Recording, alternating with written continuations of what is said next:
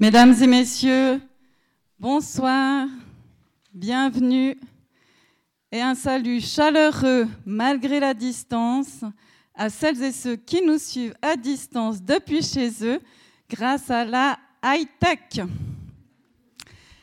High-tech, green tech, deep tech, smart tech. Ces anglicismes très à la mode reflètent les vifs enjeux aujourd'hui autour de l'innovation technologique. Celle-ci apparaît pour notre monde en quête de résilience, selon comme la solution miracle ou alors comme un dangereux mirage. La soirée de ce soir est consacrée plus spécifiquement à la dite low-tech, que l'on peut traduire maladroitement par basse technologie, faible technicité. Quelle est la pertinence de cette approche dans le champ de l'aide au développement? Est-il bien fondé de différencier les innovations selon les contextes? Merci à notre invité et nos invités d'être présents ici ce soir pour en débattre. Ils vous seront présentés tout à l'heure. Avant, je me permets de vous rappeler, comme traditionnellement, notre prochain événement qui aura lieu déjà ce samedi. Venez célébrer avec nous les 10 ans de la Nuit de la Photo notre partenaire de cœur qui contribue grandement au rayonnement de l'ADN culturel de la Chaux-de-Fonds. La cérémonie d'un événement inédit spécial anniversaire intitulé Arrêt sur image aura lieu ici au Club 44 dès 17h30. Vous seront présentés les photographes dont le travail sera à découvrir dans différents lieux de la ville durant la soirée, dans les musées en fait de la ville. Ainsi, en cette période d'Halloween, les non pas les bonbons, les enfants en quête de bonbons risquent d'être surpris de voir une autre foule arpenter les rues, ou plutôt déambuler. Rejoignez cette grande tribu des amis et amis de la photo, parce que ça sera vraiment un événement étincelant. Et au Club 44 sera plus particulièrement projeté les travaux primés des neuf années précédentes. Et là, l'exposition qui est sur nos cimaises est proposé dans ce cadre-là. Il y a un petit descriptif qui, vous l'explique mieux en deux mots pour pas trop manger sur la soirée. C'est les, photographies d'Alexandra Baumgartner qui s'intéresse au monde des semences. Elle interroge notre responsabilité dans la perte fulgurante de la biodiversité et nous invite à préférer l'émerveillement à l'indignation plus propice à l'action. Et encore un petit mot sur le mardi qui suit, une autre table ronde cette fois consacré à la question de la transmission du savoir-faire horloger et plus particulièrement de la restauration. Il y aura un très beau panel d'invités. Je, pas, peut-être, oui, je vous les cite très vite. Aurélie Branchini, l'horlogère restauratrice au Musée international d'horlogerie. Pascal Landverlin, responsable de la filière restauration à l'école technique du Locle et Raoul Pagès, un horloger indépendant, ainsi que Kari Voutilenen, le maître horloger bien connu et reconnu. Il y aura une conférence introductive en guise de mise en bouche de l'anthropologue Hervé Mons. Et l'entrée est libre car cet événement a lieu dans le cadre de la Biennale du patrimoine horloger. Voilà, j'en ai fini pour les annonces. C'est exceptionnel qu'il y ait autant d'événements en une semaine. Revenons à ce soir. Mesdames et messieurs, cette soirée s'inscrit dans le cadre d'un beau partenariat avec le Centre écologique Albert Schweitzer, qui fête ses 40 ans avec une année de retard. C'est un honneur pour le Club 44 de collaborer avec cette ONG implantée sur notre territoire cantonal. Une ONG louée par les experts du domaine pour son éthique, la pertinence de ses actions et sa créativité, notamment dans le domaine des technologies dites appropriables, pour prendre le terme employé avant que celui de low-tech ne le supplante. Je vais passer la parole à son directeur ad Patrick Coller, que je tiens déjà à remercier vivement pour ce beau partenariat, mais avant une petite vidéo de présentation des activités du CEAS.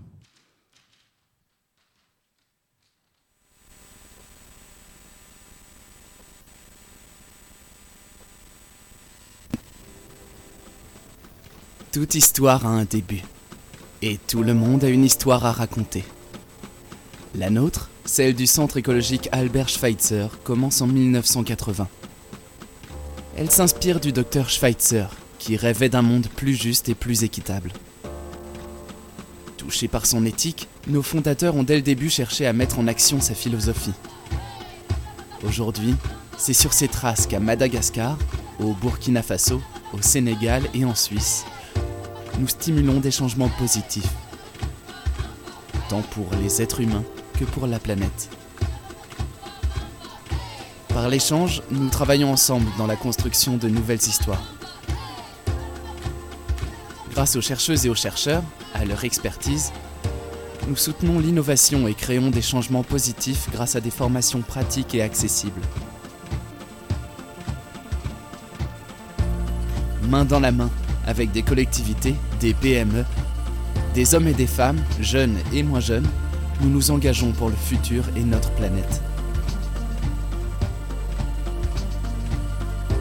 Ainsi, l'accès à de l'eau de qualité, la production d'aliments sains et durables, le développement d'énergie propre et la valorisation des déchets pour une économie circulaire permettent d'assurer aux communautés des revenus dignes, une autonomie nouvelle et leur épanouissement.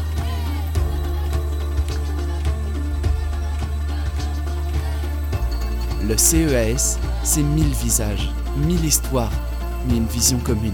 Depuis Neuchâtel, Ouagadougou, Tananarive ou Thiès, nous nous efforçons de faire avancer les histoires d'ici et d'ailleurs. Et pour que cette histoire continue, nous avons besoin de vous.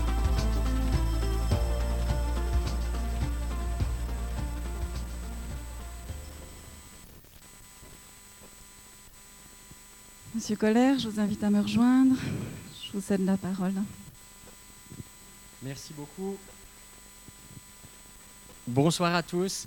Euh, effectivement, cette vidéo a été réalisée dans le cadre des 40 ans de notre institution, le Centre écologique Albert Schweitzer. 40 ans euh, pour tenter de trouver des meilleurs équilibres entre les hommes.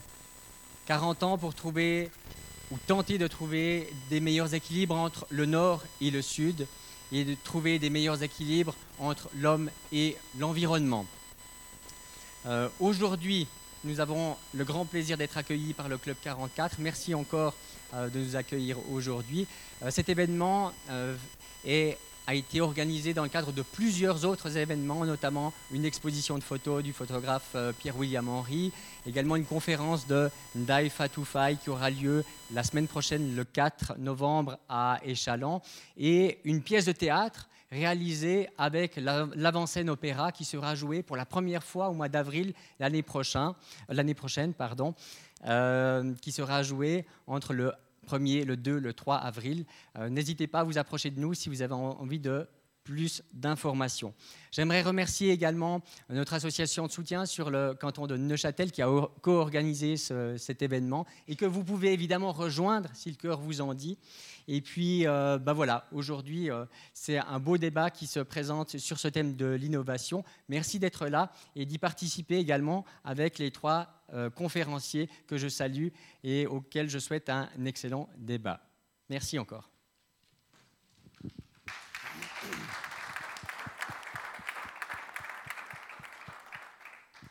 Oui, effectivement, merci aussi à Christian Schor, là-bas au fond, président de l'association de soutien neuchâteloise, pour son investissement pour l'organisation de cet événement.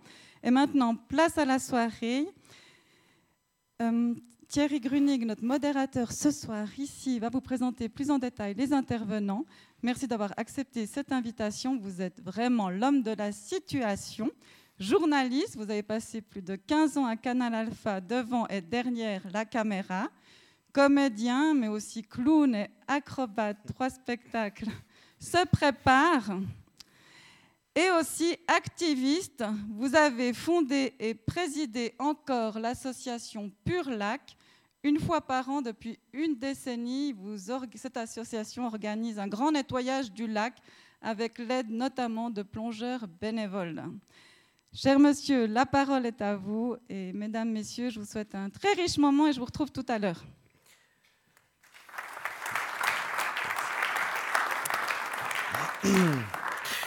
bonsoir à toutes, bonsoir à tous. Yaka. Yaka. Quand je dis Yaka, je, je, entends la, voix de ma mère qui répétait Yaka, comme ça, avec une voix agacée. Donc je ne fais pas référence ici à la chanson de, Shakira, que je ne vais pas vous chanter, mais bien à cette euh, Formule toute faite qu'on lit aisément et de plus en plus sur les réseaux sociaux notamment, car ils sont nombreux, hein, les spécialistes hein, sur les réseaux sociaux justement, qui soutiendront mordicus qu'on peut éradiquer la faim dans le monde à coût de, de 267 milliards par an pendant 15 ans. Bon, ça en l'occurrence, c'est l'ONU qui l'a dit. Non, en fait, je pense euh, à ceux qui utilisent Yaka précédé d'un long bain. Voilà, ils, ils ont faim en Afrique, ben, il a qu'à leur livrer des tracteurs et leur apprendre à s'en servir. Ils ont soif, ben, il n'y a qu'à euh, creuser des puits, tirer des canalisations et leur installer des robinets. Ben, euh, ils sont malades, ben, il n'y a qu'à vacciner tout le monde. Bon, ça, c'est partout qu'on dit ça, mais. Il n'y a qu'à faire des choses. Et ça tombe bien, ce soir, nous avons trois véritables experts qui font des choses et qui doivent parfois aussi entendre, ben, il n'y a qu'à en faire plus, non? La thématique de ce soir, innovation et lutte contre la pauvreté en Afrique. Alors s'il y a un lien entre les deux, alors évidemment que, c'est le cas. On va constater ce soir quelles sont les, limites de ces aides que nos pays développés peuvent apporter à ceux qui ne demandent qu'à l'être. Donc pour débattre ou simplement échanger à ce sujet, nous accueillons ce soir au Club 44, tout à votre gauche, Dey Fatoufei, coordinatrice nationale de l'ONG Centre écologique Albert Schweitzer au Sénégal depuis 2020. Elle est docteur en économie rurale et chaîne de valeur de l'université de Thiès. Elle est également ingénieure agronome diplômée de l'École nationale supérieure d'agriculture de Thiès également. Je ne vais pas citer tous ces autres certificats, juste dire qu'ils sont aussi nombreux euh, que variés. Elle a 12 ans d'expérience dans des ONG pour lesquelles elle œuvre en faveur d'un développement local via la promotion des énergies renouvelables notamment. Et on est très heureux de sa présence. Il faut juste aussi préciser qu'elle a atterri ce matin, elle a voyagé cette nuit, elle est venue exprès, pas, exprès pour ce soir, mais elle est venue exprès du Sénégal pour euh, un petit moment ici dans la région. Donc, Dave Fatoufei, bonsoir et merci d'être là. Bonsoir. À votre gauche, le docteur Grégoire Castella. Il dirige la division humanitaire de l'EPFL, après avoir travaillé pour le comité international de la Croix-Rouge dans différentes régions du monde touchées par des conflits armés. Ensuite, directeur adjoint de la fondation Antenna et fondateur de Vatalux SA. Il a aussi dirigé l'initiative Innovation de Médecins sans frontières suisse. Son travail aujourd'hui vise à soutenir les organisations humanitaires afin de mieux exploiter la science et la technologie pour augmenter leur impact. Bonsoir à vous, Monsieur Castella. Bonsoir. Et enfin, le docteur Bertrand Gratz, titulaire d'un doctorat en médecine, d'un master en santé publique et santé internationale et un certificat en médecine tropicale. Il a exercé en Suisse, en Inde, en Chine, au Laos, Mauritanie, Haïti, Guinée, Sénégal et Mali. Et il y a sûrement d'autres endroits encore. Il travaille aujourd'hui pour la Fondation Antenna à Genève, dédiée à la recherche utile pour les populations démunies. Ses études portent sur des plantes médicinales ou alimentaires disponibles dans les régions défavorisées, dans le but de mettre en place des traitements contre le paludisme, l'hypertension ou le diabète. Docteur Gratz, bonsoir. Bonsoir.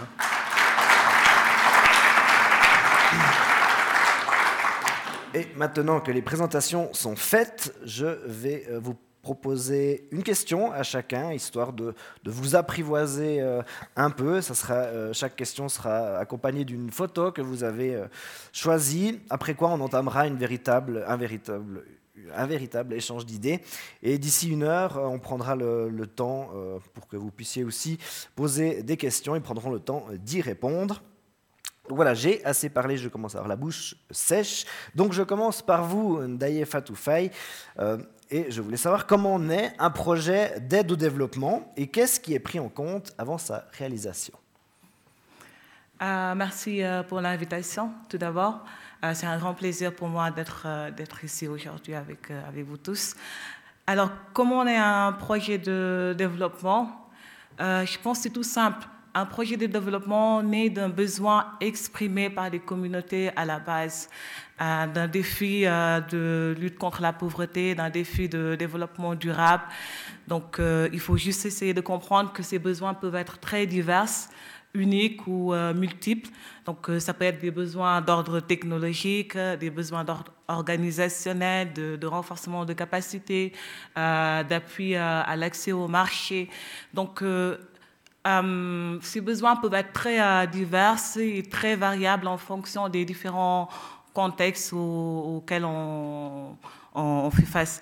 Du coup, ce qu'il est important de, retenir, c'est que ces besoins peuvent être tout aussi ponctuels ou structurels aussi. Et enfin, dans la lutte contre la pauvreté, comme vous verrez ici dans l'image que vous est proposée, la plupart du temps, euh, les solutions sont beaucoup plus complexes qu'on peut euh, l'imaginer. Donc euh, là, dans l'image, vous voyez la femme qui est à, votre, à ma gauche. Et du coup, c'est une dame qui, fait, qui évolue dans la transformation des produits halieutiques. Du coup, il faut comprendre que la plupart du temps, en tout cas pour ce qui concerne le Sénégal, et je peux dire de manière globale pour l'Afrique de l'Ouest, ce sont ces genres de cibles euh, qui sont identifiées et appuyées dans le cadre des projets de, euh, développement. Donc, c'est une femme qui a la quarantaine, euh, elle, est, elle est née, elle a hérité de cette activité de transformation des produits halieutiques, donc c'est un héritage qu'elle reçoit.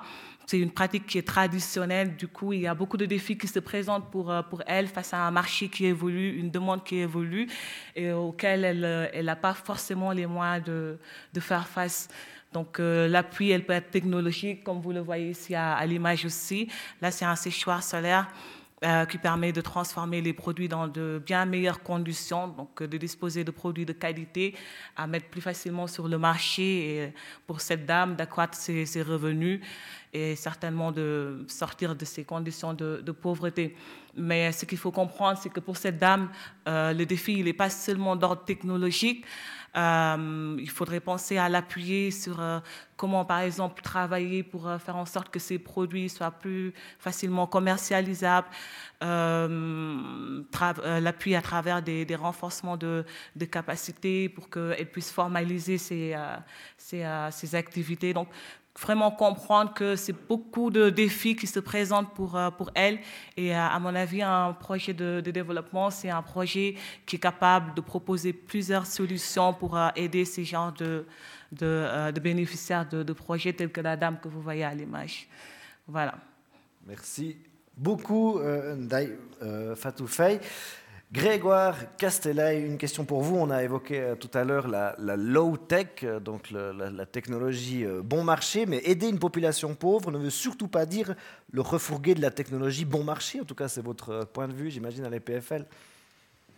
oui, tout à fait. J'irai même plus loin. Il suffit pas de distribuer des technologies chères non plus. Euh, donc voilà, bonsoir, euh, bonsoir à tous. Merci beaucoup pour l'invitation. Je suis honoré d'être euh, au club 44 ce soir. Donc en fait, nous, et j'aimerais illustrer ça par, par l'image que vous voyez, enfin que vous devriez voir dans un petit moment derrière moi. cette image représente une arrière-cour d'un hôpital. Je crois que cette photo-là a été prise en Sierra Leone. Et donc, euh, il arrive très souvent, je crois que l'OMS a estimé à 70% euh, des appareils médicaux qui sont donnés par des hôpitaux euh, suisses, par exemple, ou d'autres institutions, terminent, comme ça. Parce qu'en fait, ce sont des technologies qui ne sont pas adaptées au contexte, de, par exemple, d'un hôpital rural africain. Et ça, pour toute une série de raisons. Il y a des raisons liées, par exemple, à l'accès à l'électricité. Si on a des coupures régulières d'électricité, ben, c'est un problème pour une, pour une technologie médicale, une machine à rayon, X ou un incubateur qui a été développé pour des conditions telles qu'un hôpital suisse, par exemple. Il y a aussi des questions liées à la, chaleur, à l'humidité, à la poussière, qui font que ces appareils ont tendance à ne pas fonctionner pendant longtemps. Aussi des questions liées à la maintenance. Euh, s'il manque tout à coup une pièce, s'il y a une pièce qu'il faut changer, que c'est un, appareil qui a été euh, donné simplement comme ça, ben, il y a très peu de chances que les techniciens sur place soient capables de remplacer cette, euh, pièce-là. il y a aussi parfois des challenges liés au, disons, au, niveau de, de, formation des gens pour pouvoir maintenir ce genre d'appareil. Donc, euh, nous, notre approche au centre euh, Essential Tech, donc euh, le centre pour lequel je travaille à l'EPFL, c'est de développer des technologies qui soient adaptées à, ces conditions-là. donc, on a, par exemple, par le passé, développé une machine à rayon X qui, qui, est à l'heure actuelle en phase d'industrialisation, pardon, qui permet, qui fonctionne dans, les conditions que j'ai citées. Elle a une batterie intégrée qui lui permet de fonctionner même s'il y a des coupeurs d'électricité. Elle a une interface utilisateur qui est, qui est simple. Elle vient avec aussi une sorte de contrat de maintenance qui permet d'assurer qu'en tout cas pendant 5 ans, elle va, elle va, elle va fonctionner. Donc on a euh, toute une série de, technologies qu'on développe au sein du centre. Je peux en citer quelques-unes, par exemple aussi un incubateur pour nouveau-nés. On voit sur l'image là euh, de nombreux, de nombreux incubateurs qui, euh, à mon avis, ont dû fonctionner peut-être quelques semaines, maximum quelques mois, et qui ensuite ont terminé en gros à la poubelle. Euh, donc voilà, pour revenir, euh, pour revenir à, votre, à votre question, ce n'est pas tellement une question de, prix de la technologie, qu'elle soit à bon marché ou chère, mais plutôt de développer des technologies qui soient adaptées euh, à, ces, à ces contextes-là. Donc nous, c'est vraiment c'est ce qui nous motive dans, notre, dans notre centre à l'EPFL, c'est la technologie joue dans nos sociétés euh, un rôle de plus en plus important en fait, et nous on, cherche à faire que au moins une partie de ces technologies-là soit développée en prenant en compte les besoins et les contraintes de personnes euh, plus vulnérables ou qui vivent dans des contextes où, où il y a moins de ressources, de ressources disponibles. Le dernier point que j'aimerais euh, mettre en avant, euh, nous, on travaille beaucoup aussi avec euh, l'entrepreneuriat. Donc, par exemple, la machine à rayon X, dont j'ai parlé tout à l'heure, on, en a fait une start-up pour nous assurer qu'elle soit disponible sur le marché de manière durable. Notre point de vue, c'est vraiment que si on peut créer des chaînes de valeur euh, qui soit durable aussi financièrement. L'idée n'étant pas de, disons, de créer du profit, mais, plutôt que chacun euh, y trouve euh, son, son propre intérêt. Et si on arrive à créer ces chaînes de valeur qui sont durables, alors les, les, projets qu'on met en place ont beaucoup, beaucoup plus de chances d'être durables également. Merci. Merci à vous, docteur Bertrand Gratz. À vous, vous êtes pour une optimisation des techniques local. Euh, cela veut-il dire qu'on doit réfléchir à deux fois avant d'imposer des médicaments issus de l'industrie pharmaceutique suisse? D'accord. Euh, optimisation est peut-être pas le, mot que j'utiliserais parce que c'est pas c'est pas comme ça qu'on travaille. On n'arrive pas en se disant vos techniques sont, mauvaises et puis il faut il faut il faut améliorer ça. Et euh, on n'arrive pas non plus en disant il faut que j'éloigne un petit peu le micro. Il faut le rapprocher, merci. Ça va comme ça? C'est bien, merci. On n'arrive pas non plus en disant, euh, voilà, on a les solutions clés en main, c'est euh, les médicaments euh, de nos chers amis à Bâle, parce que ça pose souvent des... C'est pas qu'il y, en a d'excellents, hein, c'est pas ça le problème, mais c'est que souvent on a des problèmes d'accès, de, logistique, et on a de la peine à faire en sorte que ces médicaments soient, soient disponibles. J'ai vu souvent des gens qui se faisaient diagnostiquer une hypertension ou un diabète, euh, on leur prescrit un médicament de, chez Roche ou Novartis. Ils vont à la pharmacie parce qu'on trouve tout ça, et puis euh, ils le prennent un mois, et puis après ils arrêtent parce que c'est trop cher. Donc c'est dans ce genre de contexte qu'on s'est intéressé aux, possibilités locales. Alors, sur cette photo, vous voyez le, monsieur avec le costume rose. Qui s'appelle Drissa Diallo.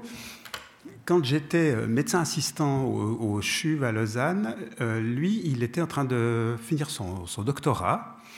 Et on s'est retrouvé dans une soirée à peu près comme ici, mais c'était avec la déclaration de Berne. Il y avait un grand débat parce qu'on accusait son prof, le professeur Ostetman, de biopiraterie.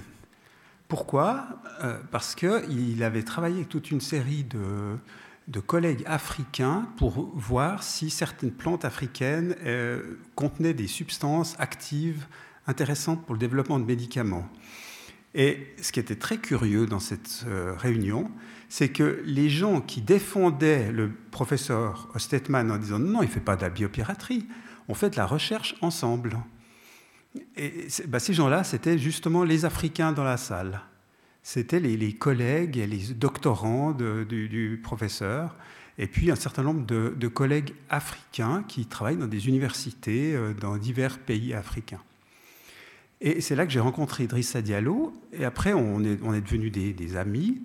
Et quand il est rentré au Mali, il me disait, il y a une question qui nous intéresse beaucoup, c'est de savoir si parmi les nombreux remèdes locaux, produits locaux qui sont utilisés pour traiter la, le paludisme, la malaria, est-ce qu'il y en a qui sont meilleurs que d'autres? Ou bien est-ce qu'ils sont tous à déconseiller au profit des, remèdes importés? Alors on s'est pris au mot, on s'est dit d'accord, on va, on, va, on va chercher ça. Et on a dû inventer des, méthodes de recherche pour le faire, parce que d'étudier d'un coup ce qui s'est révélé être à peu près 160 recettes différentes dans le, petit territoire qu'on a investigué, c'est quelque chose qu'on ne pouvait pas faire avec les méthodes euh, cliniques habituelles. Alors on a développé cette méthode, il en est sorti un produit, en fait une plante, qui, pousse comme une mauvaise herbe après la récolte du coton, qui s'appelle Argemone mexicana. Et puis ce que vous voyez là sur la photo, c'est l'équipe du professeur Diallo qui, avec les gens du village où, ils utilisaient cette plante, a construit un, petit laboratoire de campagne où on pouvait analyser le sang des malades, chercher le parasite du palu et d'autres paramètres et euh, voir l'évolution de la maladie. Euh, vous voyez sur cette photo des, les jeunes, c'est les thésards, donc c'est les étudiants maliens qui viennent de cette région. L'avantage, c'est qu'ils parlent la langue du coin qui ont pris comme sujet de thèse l'étude de cette plante. Vous avez le technicien de laboratoire, vous avez le, guérisseur du coin qui détenait la recette. Donc c'est comme ça qu'on a travaillé. Au fond, l'innovation, dans ce cas-là, elle consistait pas à améliorer ou optimiser une ressource locale, elle consistait à repérer dans un énorme foisonnement de, divers euh, euh, produits et diverses recettes, celles qui éventuellement seraient plus efficaces que d'autres. C'est quelque chose qui est euh, un peu contre-intuitif peut-être. On, a vu ça avec le Covid. Il ne se passait pas un jour sans qu'on voit arriver euh, une nouvelle proposition euh, de traitement. Une fois c'est la chloroquine, une fois c'est l'ivermectine, une fois c'est le jus de citron, une fois c'est la vitamine C, enfin tout y passe. Mais comment savoir s'il y a un de ces traitements qui réellement est meilleur que, que d'autres? Ça c'est une question qui, qui nécessite un peu de, méthode, euh, mais j'en parlerai un peu plus tard. Merci. Ah, je voulais dire encore un truc à propos de Yaka. Je suis absolument pour le Yaka. Je suis, très enthousiaste quand j'entends des gens dire Yaka. Parce que ça veut dire que c'est des gens qui, commencent par arriver avec des solutions. Et ça, c'est très intéressant. On a des solutions qui sont proposées, ça, génère des hypothèses et on peut les tester c'est quand même beaucoup mieux que de commencer par dire Ah non, il y a question d'assurance, je crois qu'il vaut mieux pas trop se lancer. Hein. c'est juste. En effet, après tout dépend de qui vient le, yaka. Donc en rebondissant un peu sur, euh, sur ce que vous avez dit euh, tous les trois, je vais, vous poser une question, ben, ma foi, c'est vrai, très très vaste, hein, je vous l'accorde pour lancer ce, ce, débat. Ce débat. Doit-on s'arroger le droit d'imposer des solutions technologiques et techniques à tous les problèmes pour sauver le Sud? Et là, qui a envie de répondre, répond.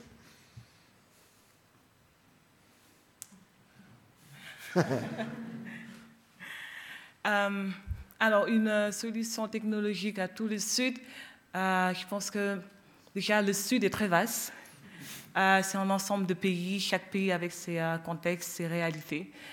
Et euh, du coup, une solution technologique passe partout, qui règle tous les problèmes. Je pense, à mon avis, que ça n'existe pas.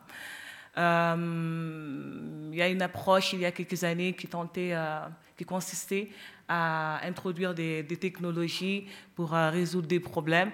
Mais il s'est posé d'autres problèmes d'acceptabilité de la technologie, d'adaptabilité de la technologie aux, réalités culturelles, aux réalités religieuses quelquefois.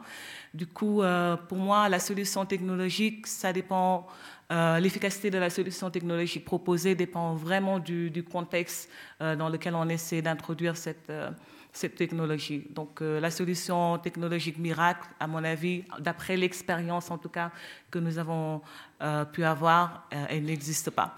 Donc, et aujourd'hui, ce dont on se rend compte, c'est que peut-être que quelque part, il faudrait commencer à changer d'approche.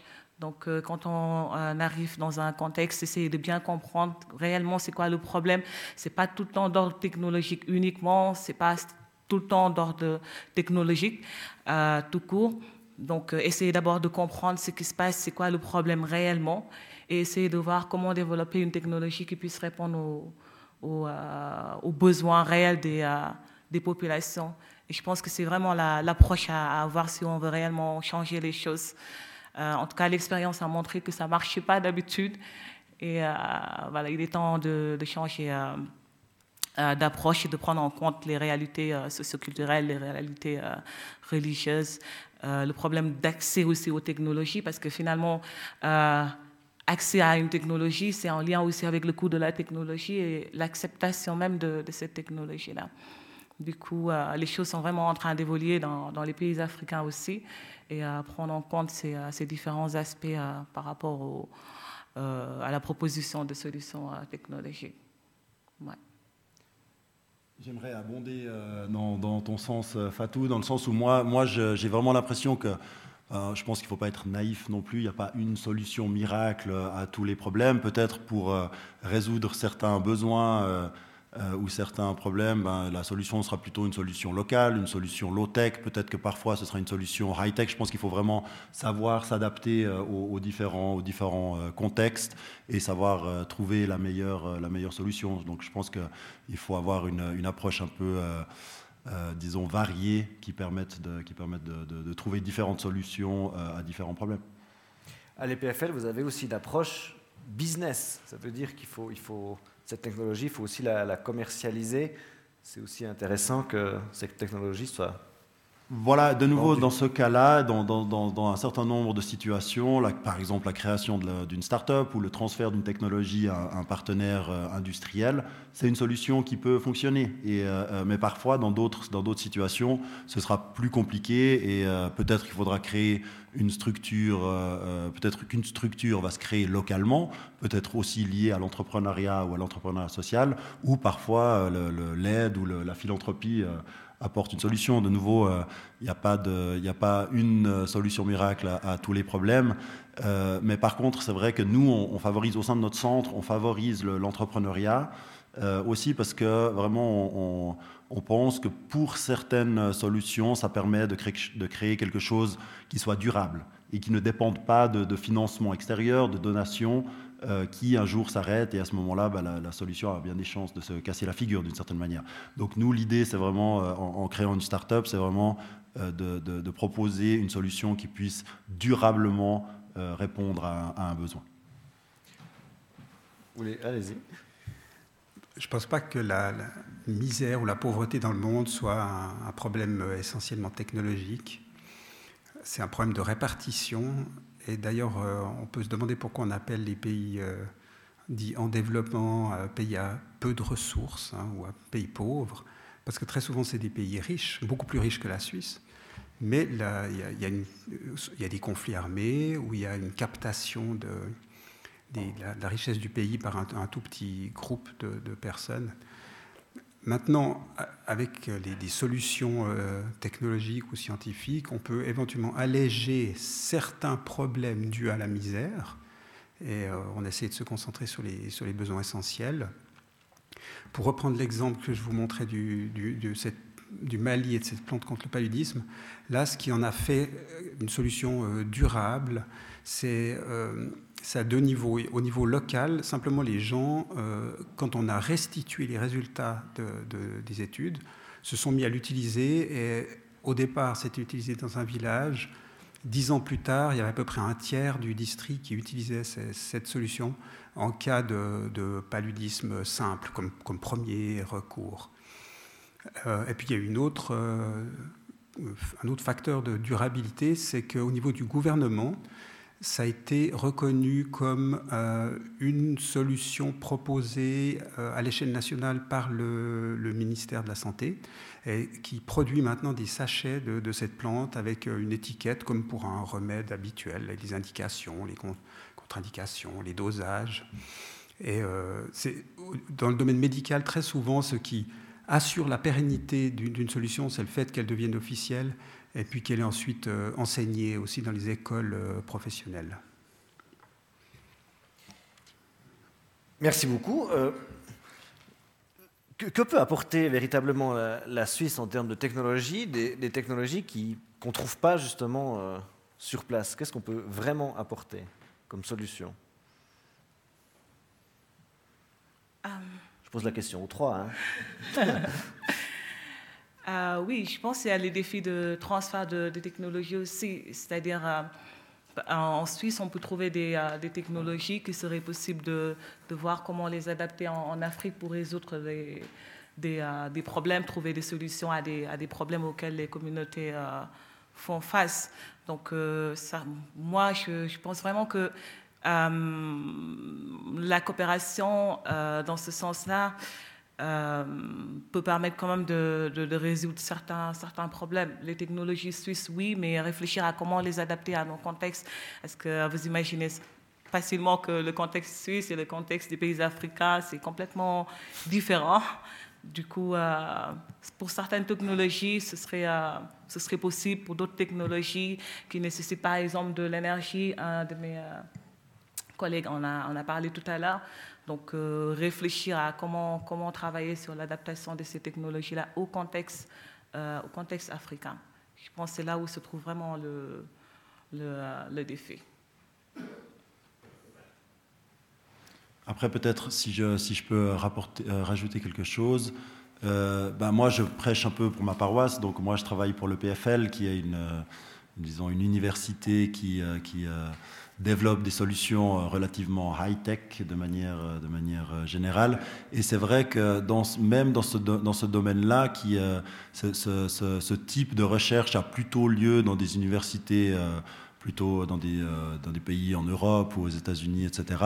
Mais là aussi, nous, on aimerait pouvoir assurer que ces, ces, nouveaux développements technologiques, qui là sont vraiment du coup high-tech, puissent, pour une partie d'entre eux, prendre en compte les besoins euh, des personnes les plus, euh, les plus vulnérables. Je prends un exemple, on a un partenariat par exemple avec le, avec le CICR, avec le Comité international de la Croix-Rouge, où on finance un certain nombre de projets où des, chercheurs de l'EPFL se penchent sur des challenges, sur des défis du, du, CICR et essayent d'y proposer des, des, solutions. Là, là forcément, c'est des choses assez, assez, disons, de, assez high-tech. Euh, on a par exemple une professeure qui cherche à développer euh, un protocole pour que le CICR puisse utiliser la biométrie. Donc la biométrie est de plus en plus utilisée dans des, euh, contextes humanitaires.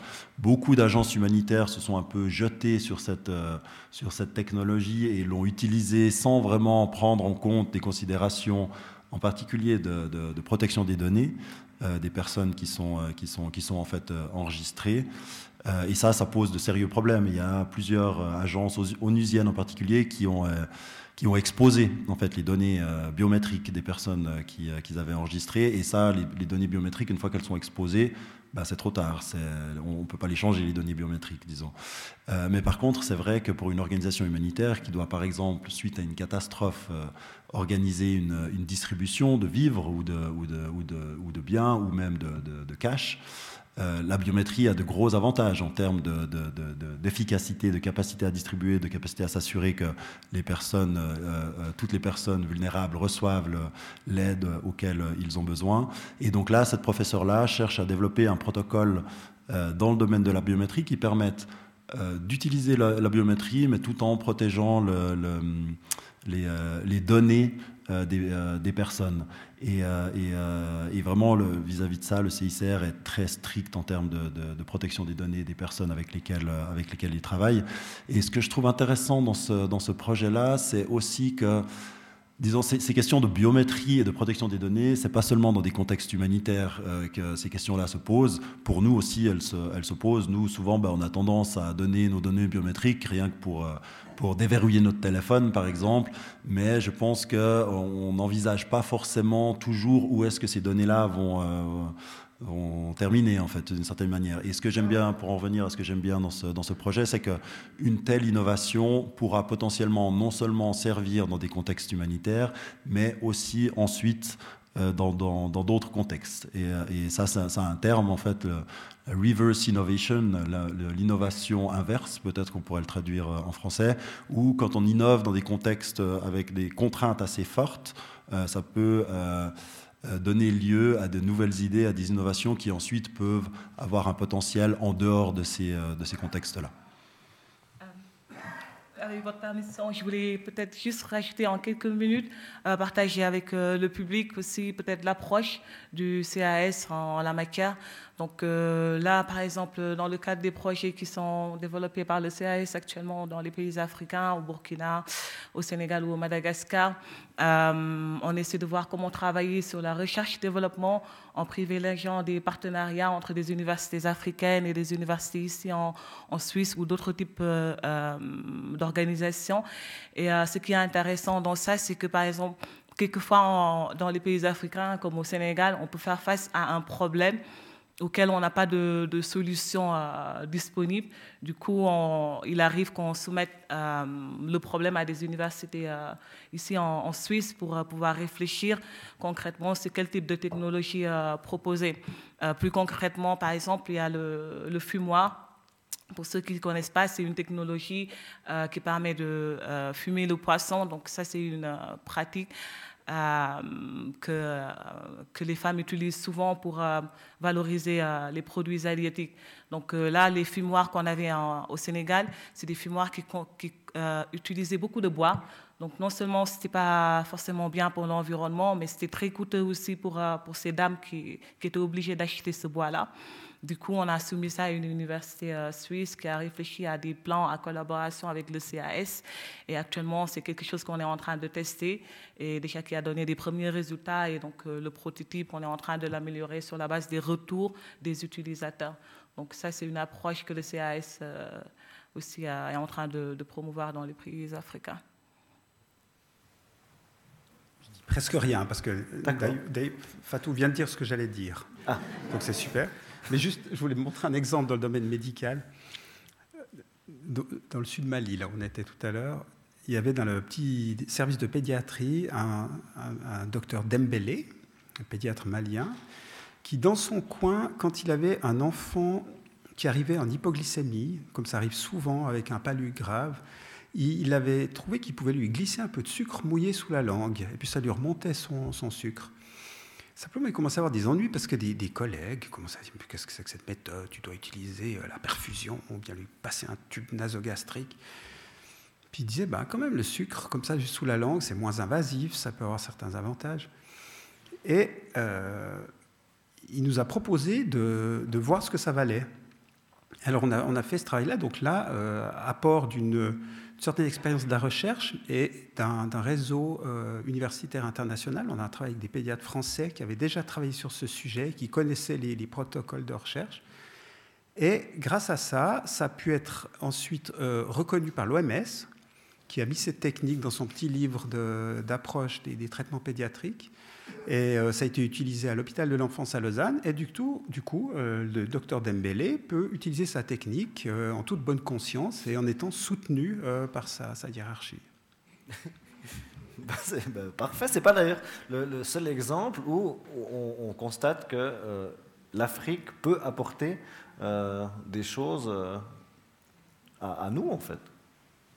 Je dis ça, je suis sûr que vous abondez en mon sens, vous avez des exemples aussi tout, à, fait. Euh, on parlait tout à l'heure en préparant, en préparant la, table ronde euh, du fait, on parlait d'abord, ce qui nous a amené sur le sujet, c'était le, fait que les téléphones mobiles avaient euh, assez rapidement, dans, tout autour du monde, un succès planétaire très rapide et que dans, dans, tous les pays maintenant, on a un taux de, disons, de, pénétration de personnes qui possèdent des téléphones qui est, qui est très élevé. Et ça, ça a permis, dans un certain nombre de cas, euh, de créer des, innovations. Par exemple, au Kenya, le Kenya, je crois, si je ne me trompe pas, c'est le pays où hum, l'argent euh, mobile, donc le paiement par téléphone, même sans smartphone, mais avec ces petits, euh, petits téléphones, c'est le premier pays où un tel système de, paiement a été, mis en place. et ça avait de, de, gros avantages, en particulier pour des populations qui n'ont pas forcément toujours des, des comptes en banque, en fait.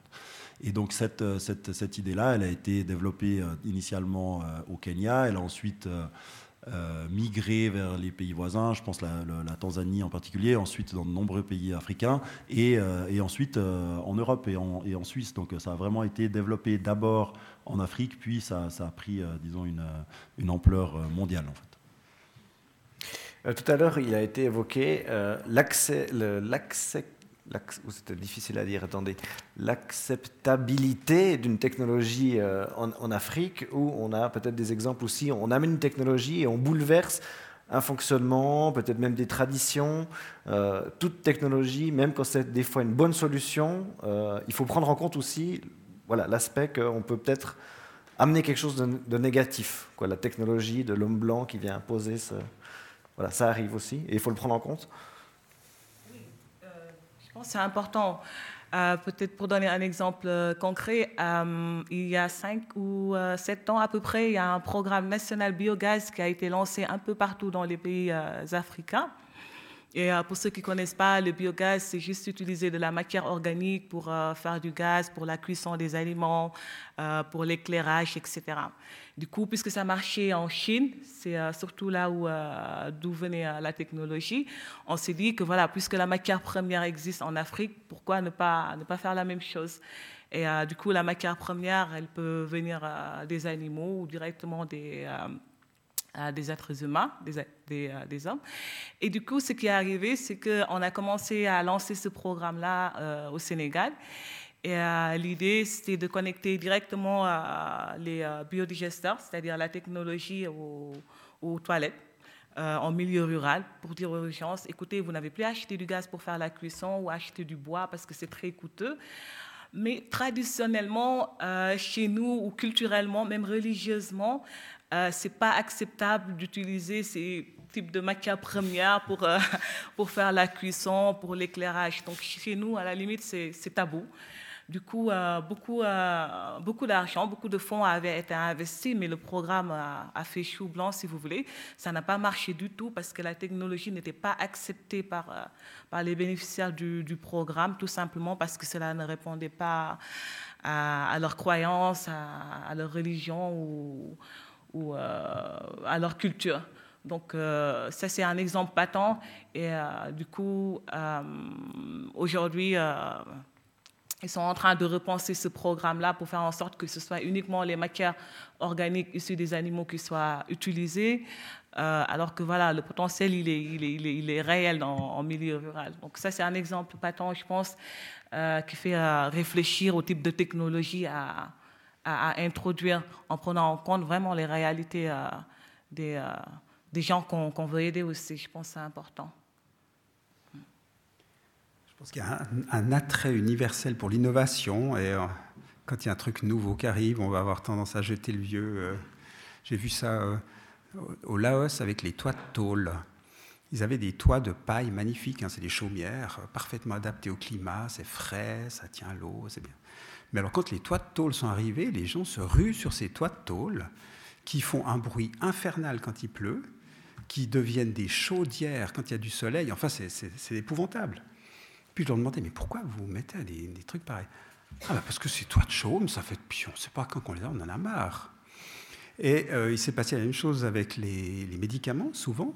Pendant tout le XXe siècle, on a testé toujours les médicaments nouveaux contre placebo, mais on ne les comparait pas aux, traitements précédents. Et, donc on introduisait comme ça des nouveaux médicaments les uns après les autres. Euh, comme me disait le médecin au Diableret avec qui je travaillais, oh ben il y a le représentant qui est passé, on va pas faire du mauvais esprit, on prescrit. Hein? Donc il y, a, ces... Et euh, au Sénégal, on a comparé le traitement standard importé à des, produits locaux de, boissons euh, traditionnelles. Et à notre grande surprise, point de vue de l'effet pour, faire baisser la pression artérielle, ils étaient équivalents. Donc voilà, là, il y, a, une introduction technologique qui avait été faite sans, se poser la question de savoir s'il y avait des, produits existants qui étaient déjà en fait euh, corrects. Dans l'étude de marché à l'EPFL, est-ce qu'on prend en compte ce que cette technologie remplace, remplacerait? Euh, dans l'étude de marché, disons, euh, je ne sais pas si, si on prend vraiment ça en compte. On a, on a développé une, une, sorte de méthodologie qui permette de prendre en compte, de développer, comme je disais tout à l'heure, un business model, mais qui prenne en compte aussi euh, les aspects sociaux et euh, environnementaux, écologiques, euh, afin d'être sûr, disons, de, prendre en compte toute une série de facteurs et de contraintes, afin d'assurer que la, solution qu'on développe, elle puisse euh, non seulement avoir un impact euh, positif sur le, problème qu'on cherche à résoudre, mais essayer de voir aussi les, autres impacts sur d'autres, euh, sur d'autres, sur d'autres facteurs. C'est un peu difficile. Nous, on ne développe pas tellement des médicaments, disons. Donc là, je pense que Bertrand fait surtout référence à des, à des études liées à des médicaments. Pour une machine à rayon X, disons, c'est un peu. Enfin, s'il n'y en a pas, ben voilà, il n'y en a pas. Et puis s'il y en a une, les gens ils peuvent y avoir accès, être, avoir euh, recevoir une meilleure qualité des soins. Donc euh, je pense que c'est un peu plus difficile dans ce cas-là. Je, saute volontiers du, du cocal. Ah pardon, Je vais quand même attaquer un petit peu mon ami Greg, puisque c'est censé être un débat. Ah, enfin Il y a l'incubateur pour nouveau-nés. Quand il est sorti, je me suis posé une question. Est-ce que dans votre façon de présenter cet incubateur, vous insistez suffisamment sur le fait que la meilleure manière de prendre en charge aujourd'hui un prématuré, tant que c'est possible, c'est non pas de le mettre dans une couveuse, mais c'est de le mettre contre le corps de, quelqu'un, de la mère ou de quelqu'un d'autre. C'est ce qu'on appelle la méthode kangourou. Alors ça a l'air d'être une méthode, c'est low-tech, c'est low-tech, ça a l'air d'être une méthode venue des fins fonds de l'Amazonie, mais en fait ça a été développé à la maternité de Bogota à une époque où il manquait de, couveuses, et ils se sont aperçus que les résultats étaient meilleurs, qu'il y avait un, meilleur développement de l'enfant. Alors euh, voilà, je, les ai attaqués un petit peu là-dessus, je ne sais pas comment vous avez travaillé ça. alors, alors euh, tout à fait, ça c'est le genre de choses qu'on prend, euh, qu'on prend tout à fait en compte. Euh, après, nous, l'idée, c'est pas de remplacer d'autres choses qui, euh, qui, fonctionnent et qui, sont, qui sont plus simples, mais il s'avère que c'est pas dans tous les cas où cette, euh, cette, cette méthode-là peut être, peut être utilisée. Moi, je me rappelle, par exemple, quand je travaillais avec, avec MSF, c'était vraiment la méthode Kangourou, c'était une des méthodes qui était vraiment recommandée même par les protocoles de, MSF, mais il s'avère que dans certains cas, euh, la, mère ne peut, pas le, peut pas le faire ou euh, euh, la mère est malade aussi également. Donc il y a de toute façon des situations où l'incubateur sera, sera utile. Mais en même temps, pourquoi, remplacer quelque chose qui, qui fonctionne bien tout à fait donc, dans, votre communication par rapport à l'incubateur, vous, vous, le présentez vraiment comme ça? Vous insistez sur la méthode kangourou en, comme ben, On n'a pas encore, on n'a pas encore, euh, on n'a pas encore communiqué euh, avec notre incubateur vis-à-vis des mamans, mais je suis sûr que ce sera, je suis sûr que ce sera le cas.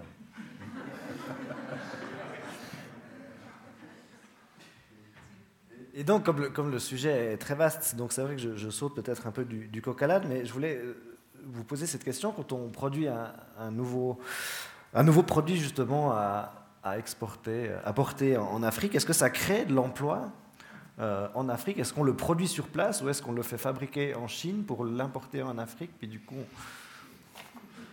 est-ce qu'il y a des possibilités de, créer des Alors ça, dépend, euh, ça, va dépendre euh, des, technologies. Nous, c'est vraiment une une, une, voie qu'on explore. Ça vient aussi, c'est peut-être pas aussi simple, disons, ça vient aussi avec un certain nombre de, contraintes. Euh, liées au coût aussi euh, de fabrication. Si on compare par exemple avec une fabrication en Chine, c'est sûr que c'est euh, difficile aussi d'être compétitif. Pour en revenir à la question de, l'incubateur, là, notre objectif, c'est vraiment de pouvoir le faire produire au Kenya, là où on a les partenaires avec lesquels on est en train de développer cette... cette, cette, technologie. Donc là, l'idée, ce serait vraiment de pouvoir le faire produire localement. Et dans, ce cas-là, ça permettrait la création de, de, la création de valeur aussi euh, localement, au-delà de simplement l'utilisation de la, solution. Oui, euh, je, je pense que d'habitude, ce à quoi on assiste, c'est euh, vraiment à l'importation de, des technologies. Que ce soit développé en, Afrique ou développé directement au, nord, on, assiste vraiment à ce phénomène-là et globalement, ça n'impacte pas positivement, si vous voulez, sur euh, euh, l'économie euh, africaine aussi.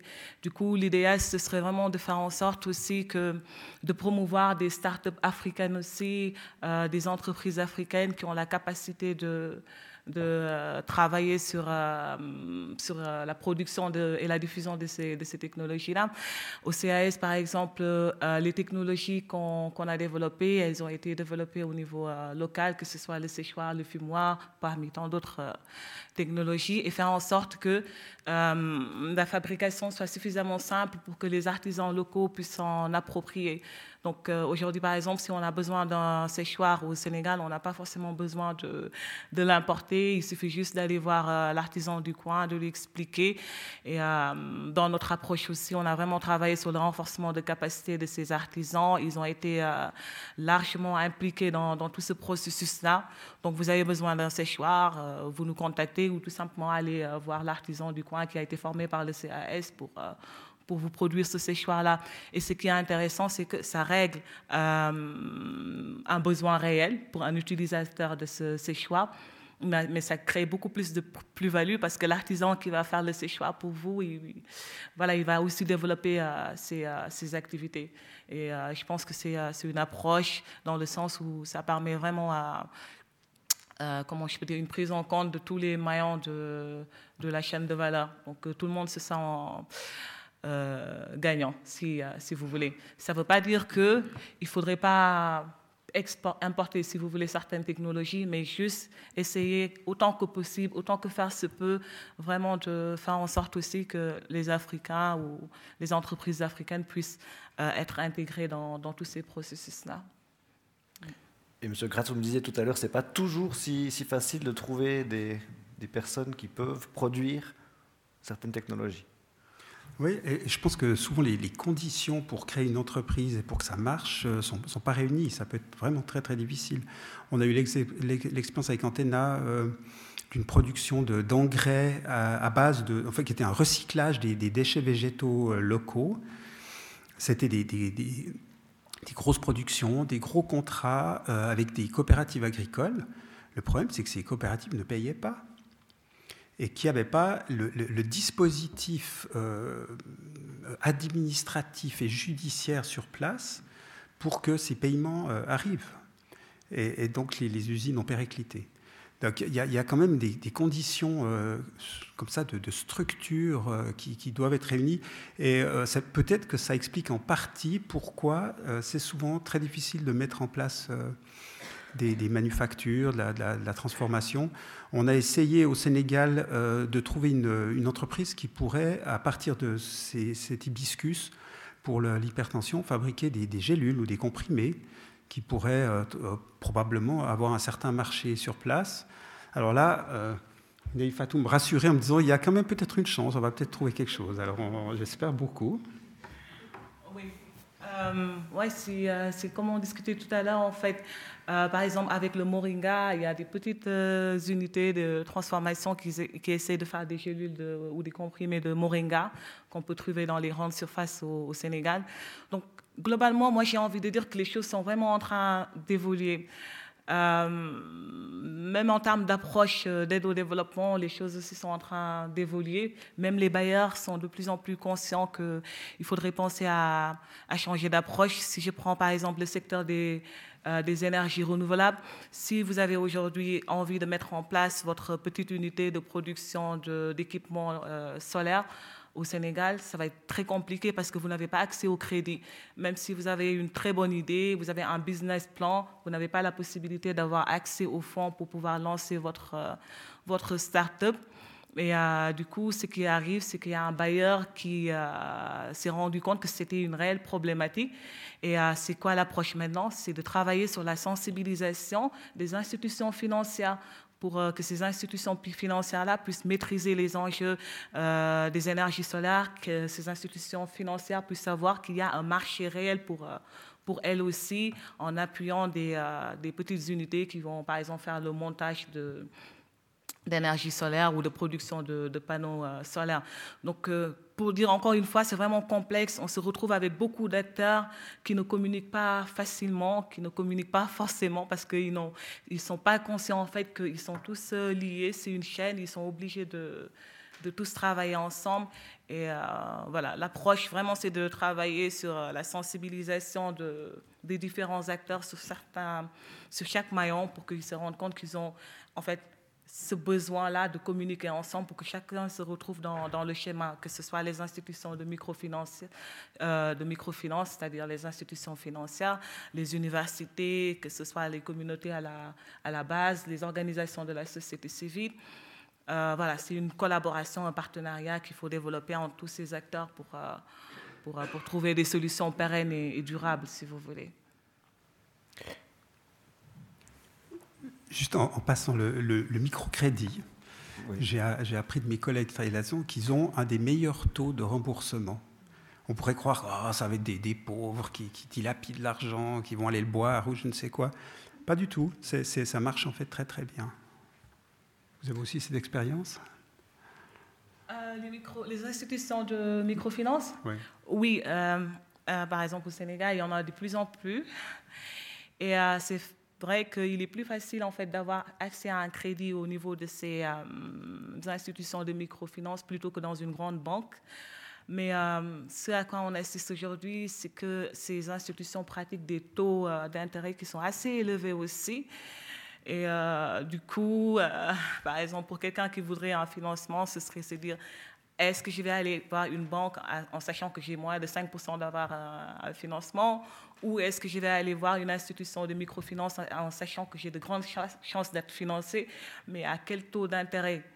À quel taux d'intérêt? Du coup, euh, aujourd'hui, ce sur quoi aussi les organisations de la société civile sont en train de travailler, c'est vraiment sur la sensibilisation, euh, sur la mise en place de, garanties aussi, de fonds de garantie, pour, euh, pour faire en sorte d'alléger, euh, de diminuer soit les taux d'intérêt ou de rallonger la durée de remboursement des, des, crédits. Voilà, mais pour les institutions de microfinancement, c'est vraiment le taux d'intérêt qui pose problème actuellement. C'est trop élevé.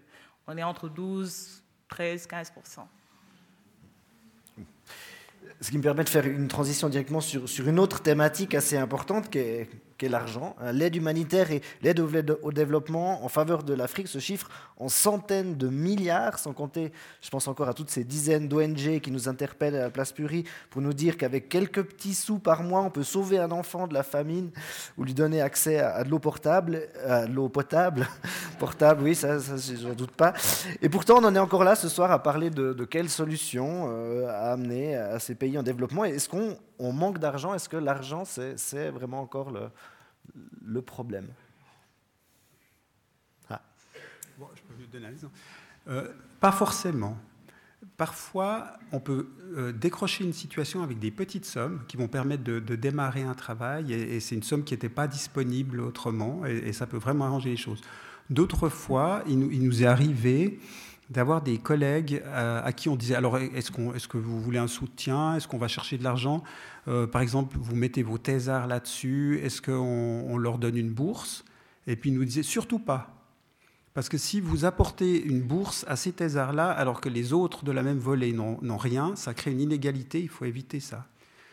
Et ça m'est arrivé aussi plusieurs fois qu'on me dise surtout ne viens pas, parce que dès qu'on voit un, blanc à l'horizon, euh, tout le monde va vouloir ramasser de l'argent, où avant ils avaient déjà leur salaire et ils, travaillaient euh, en se contentant de ça. Donc il faut être très prudent avec l'argent dans ce domaine. Euh, oui, en fait, je pense que c'est, je rejoins mon collègue aussi, c'est pas forcément un, problème d'argent, même si quelquefois ça peut être un problème d'argent. du coup, ça, ça, ça dépend. Mais je veux dire, l'aide au développement quand même a permis de, changer des choses. Je veux dire, tout, tout n'est pas rose non plus. On n'a pas, euh, ça n'a pas fait 100% de résultats, mais il y a eu quand même des, résultats. Il y a des conditions de, vie, euh, de, de communautés, de, personnes vulnérables qui ont, qui ont pu changer, qui ont pu évoluer. Donc moi, je ne serais pas forcément très critique sur euh, l'aide au développement en disant que voilà, il y a beaucoup de fonds qui ont été investis. On en est là encore aujourd'hui au Club 44 en train d'en discuter. Non, euh, c'est juste qu'il reste des défis à, relever et qu'il faudrait qu'on apprenne à, à tous, réfléchir ensemble, à trouver des solutions sur ces défis à relever. Il ne faut pas oublier que les pays africains aussi, c'est des pays qui ont eu leur indépendance il y a 60, 70 ans. Euh, c'est des pays où le taux d'analphabétisme est de 60% euh, quelquefois. C'est des pays où la population est très jeune. Donc, c'est énormément de défis qui se, présentent euh, à nous, pays africains à, la fois. Et du coup, voilà, il faudrait qu'on, comment je peux dire, qu'on continue le partenariat, qu'on continue à réfléchir ensemble, à trouver des solutions durables. C'est normal qu'on en soit aujourd'hui au Club 44 en train de réfléchir encore ensemble à comment appuyer ou aider le développement, la lutte contre la pauvreté dans les pays en Afrique. C'est le contexte qui, qui s'y prête. Voilà.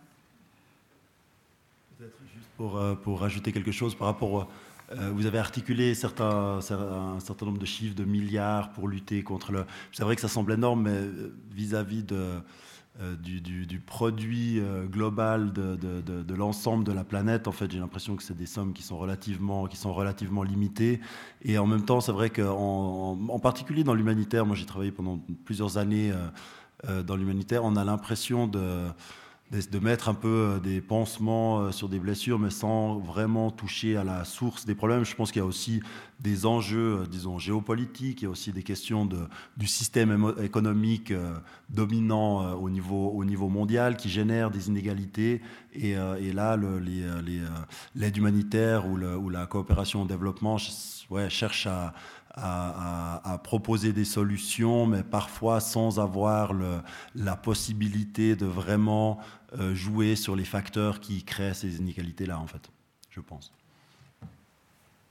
Très bien. On a, vous avez évoqué euh, quelques exemples de, voilà, de, solutions qui ont bien euh, fonctionné. Moi, je profite pour faire un, peu de, publicité pour ce, livre dont l'auteur est ici, Patrick Colère, donc un livre du, du. Vous étiez deux. Hein, l'autre, c'est Daniel Schneider. Il est là aussi? Ah, fantastique. Donc, ce, livre guide des innovations pour lutter contre la pauvreté, sans invention géniale au service des pays du Sud. J'ai n'ai pas tout lu, mais je vais, vous le rendre ce soir, mais peut-être qu'il ne verra pas d'inconvénient à ce qui peut-être circule pendant l'apéro tout à l'heure, pour voir qu'il y, a aussi des choses qui ont, bien euh, fonctionné. Donc voilà pour le petit coup de pub. Hein, tu me dira combien la facture. Je te verrai la facture.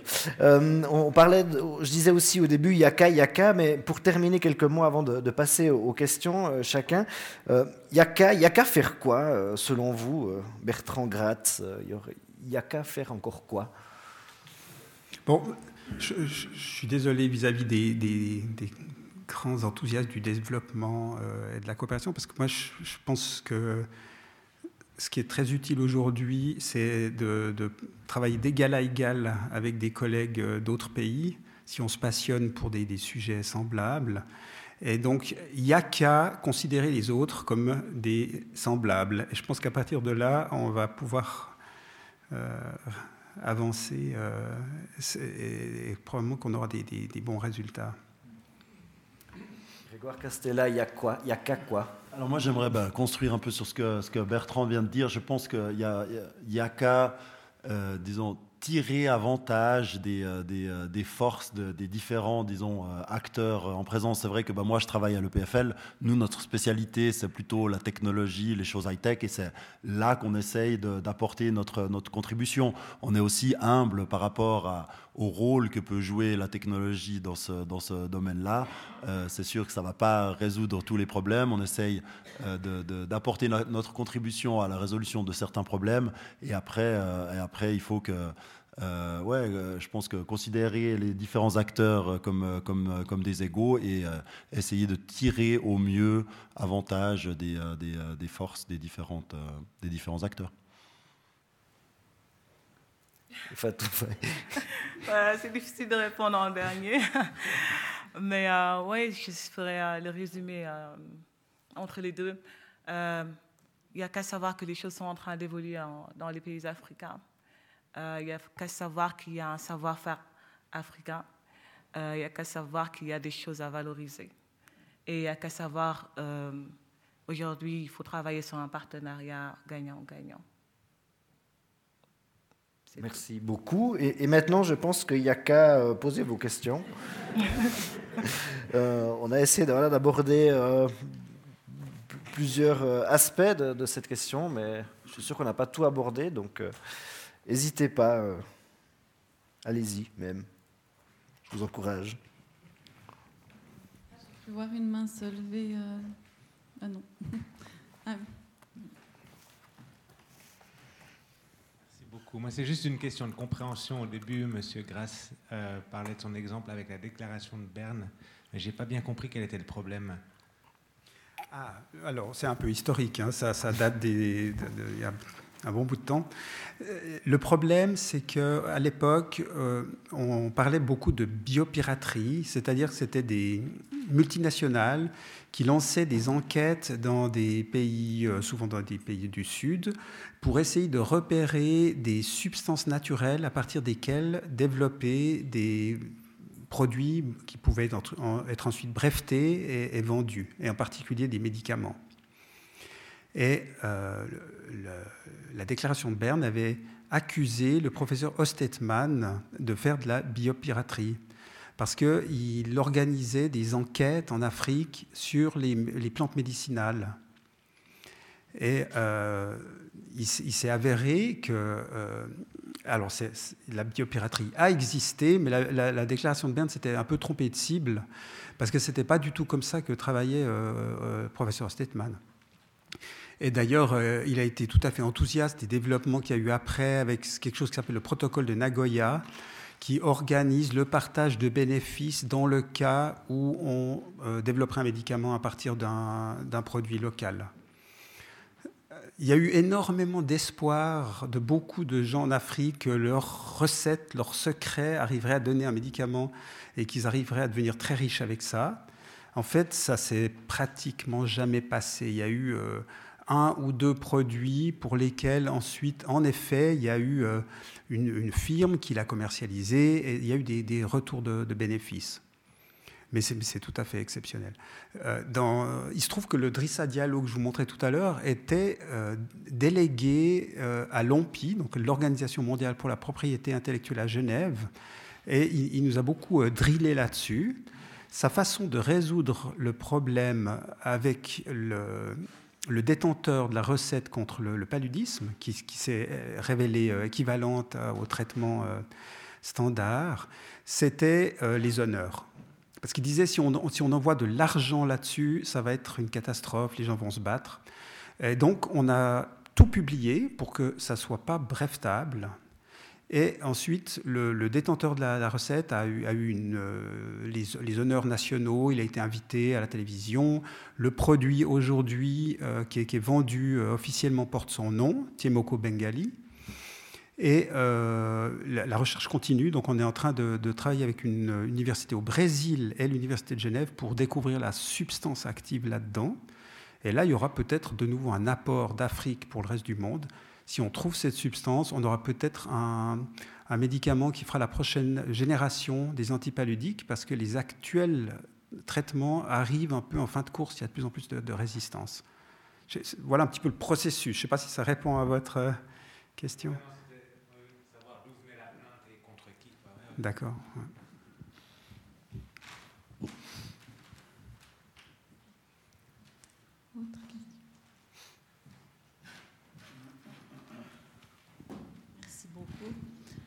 Moi, j'aimerais euh, dire quelque chose à propos justement des médicaments, parce que je me suis assez bien documentée. J'étais au Congo euh, cet été euh, et j'ai vu pas mal de choses intéressantes, dans le sens où l'hiver dernier, il y a une agence nationale au Congo qui a développé un médicament contre le Covid qui marche très bien apparemment, mais on n'en entend pas parler ici.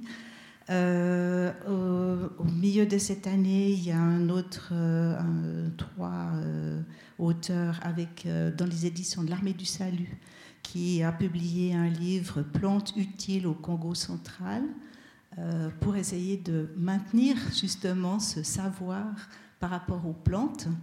Et j'ai vu que dans les interventions de l'ONU, il y a vraiment une grande demande qui est faite maintenant pour qu'il y ait, que l'Afrique ait le droit de constituer une organisation africaine de la santé de type OMS qui soit reconnue pour valoriser et développer la médecine africaine à leur manière, en collaboration avec d'autres, mais disons, mais que ce soit reconnu et valorisé. Et je trouve que ça, ce sont toutes des choses qui sont super importantes parce que ça veut dire que ça bouge, que les Africains veulent faire quelque chose et qu'ils revendiquent aussi euh, cette, cette, capacité d'avoir euh, pas un rôle d'assisté, mais d'un rôle de producteur et de, et de moteur, en fait. je ne sais pas si vous êtes au courant de ces différentes choses. Alors oui, oui, il y a, des, initiatives comme ça. Alors, il y a par exemple une, une, pharmacopée africaine qui a été développée en, collaboration avec un certain nombre de, pays. Et puis, il y a d'autres initiatives euh, qui vont dans cette direction. La grande question, c'est qu'est-ce que ça veut dire ça marche? Et, c'est une question universelle qui, qui se pose aussi chez nous. Quand vous avez une maladie qui guérit dans 95% des cas, bah, dans la plupart des cas, si vous prenez un remède, vous allez guérir, et après, on va dire ça marche. Ce qui nous intéresse, c'est de savoir si ça change quelque chose au cours de la maladie, si ça change quelque chose à l'évolution de la maladie. Et puis c'est difficile à savoir parce que si on l'a pris, bah, on ne peut pas savoir ce qui se serait passé si on ne l'avait pas pris. Et pour le savoir, ce qu'on fait euh, actuellement, c'est ce qu'on appelle la pharmacologie inverse. Donc au lieu de partir d'une molécule qu'on va tester avec des cellules, puis avec des animaux, puis sur les gens, et finalement faire des grandes études cliniques, on, fait droit l'inverse.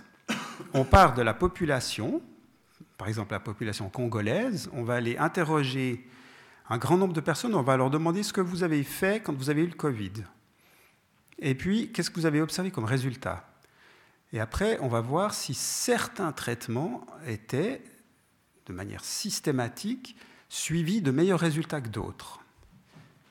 Alors ça, ça donne des indices. Et puis ceux qui sont suivis des meilleurs résultats que d'autres, après, pour savoir si ça fait vraiment une différence, on va faire une étude dite clinique comparative, où on sépare en deux groupes les gens au hasard, pour que, toute chose, pour que ça soit toute chose égale par ailleurs.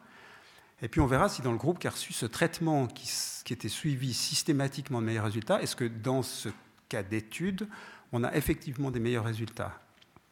Et ça, c'est une méthode qu'on peut utiliser partout. Ce n'est pas l'apanage des, traitements synthétiques. Et c'est actuellement beaucoup de collègues euh, en Afrique ou en Asie euh, s'intéressent à ce genre d'approche parce que ça permet justement d'y voir un petit peu plus clair dans cet énorme foisonnement de, traitements divers. ça répond un peu à votre question et puis, ah oui, juste un dernier cas, c'est qu'il euh, y a beaucoup de ces guérisseurs, des tradipraticiens qui sont aujourd'hui très âgés et qui ne trouvent personne à qui transmettre.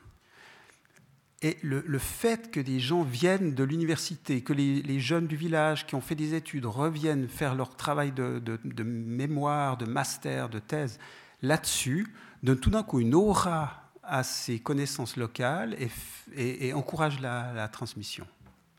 Donc je pense que ça a ce côté aussi très positif.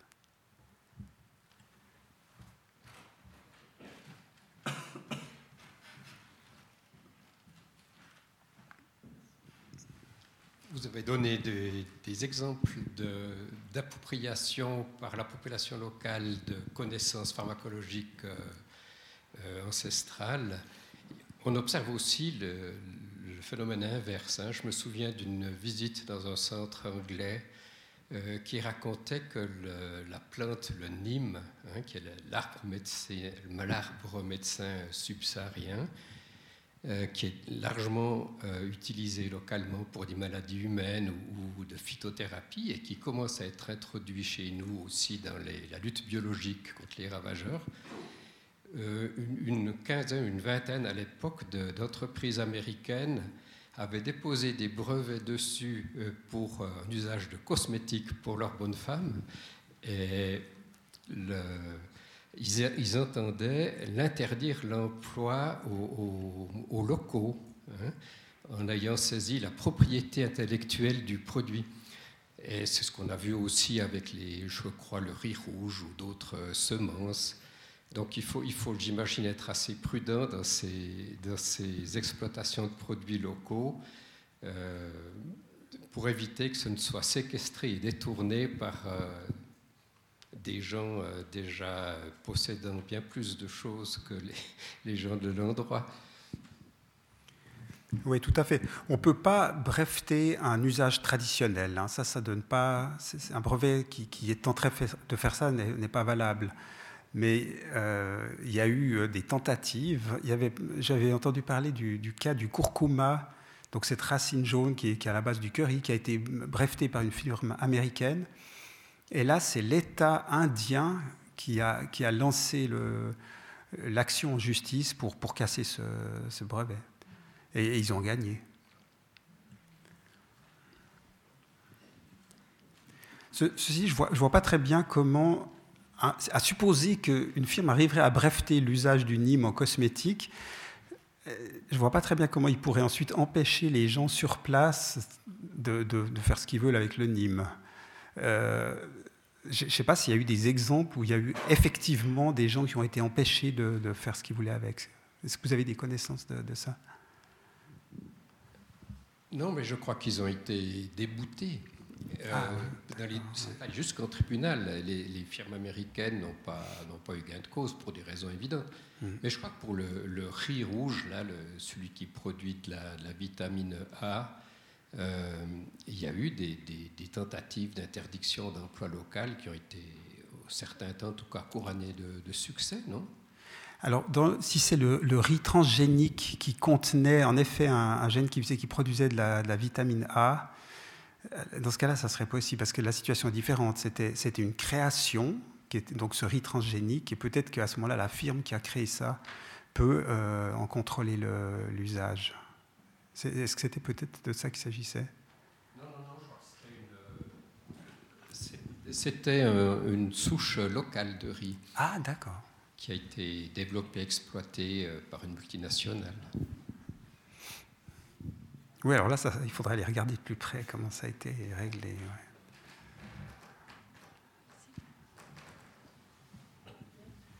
bonsoir. Euh, j'ai une petite réflexion un peu pessimiste depuis une vingtaine d'années, je vais au Sénégal, environ 3-4 mois par an. Et je me disais que plus un pays est évolué, plus il évolue vite, normalement. Ça veut dire, n'étant pas condamné à voir le, différentiel entre les pays moins développés et les pays high-tech euh, s'accroître.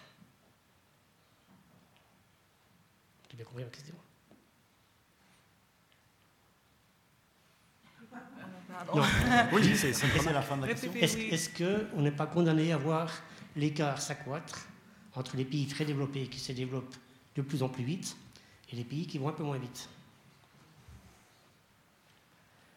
Euh, C'est une question difficile. Euh, je pense qu'on constate en effet que cet écart est en train de, de s'agrandir. Ça, c'est euh, un constat, c'est un, un fait. Maintenant, je pense que, euh, comment je peux dire ça de manière simple? Euh, Quand on atteint un, certain niveau de développement, je pense qu'il est plus facile d'aller de, l'avant.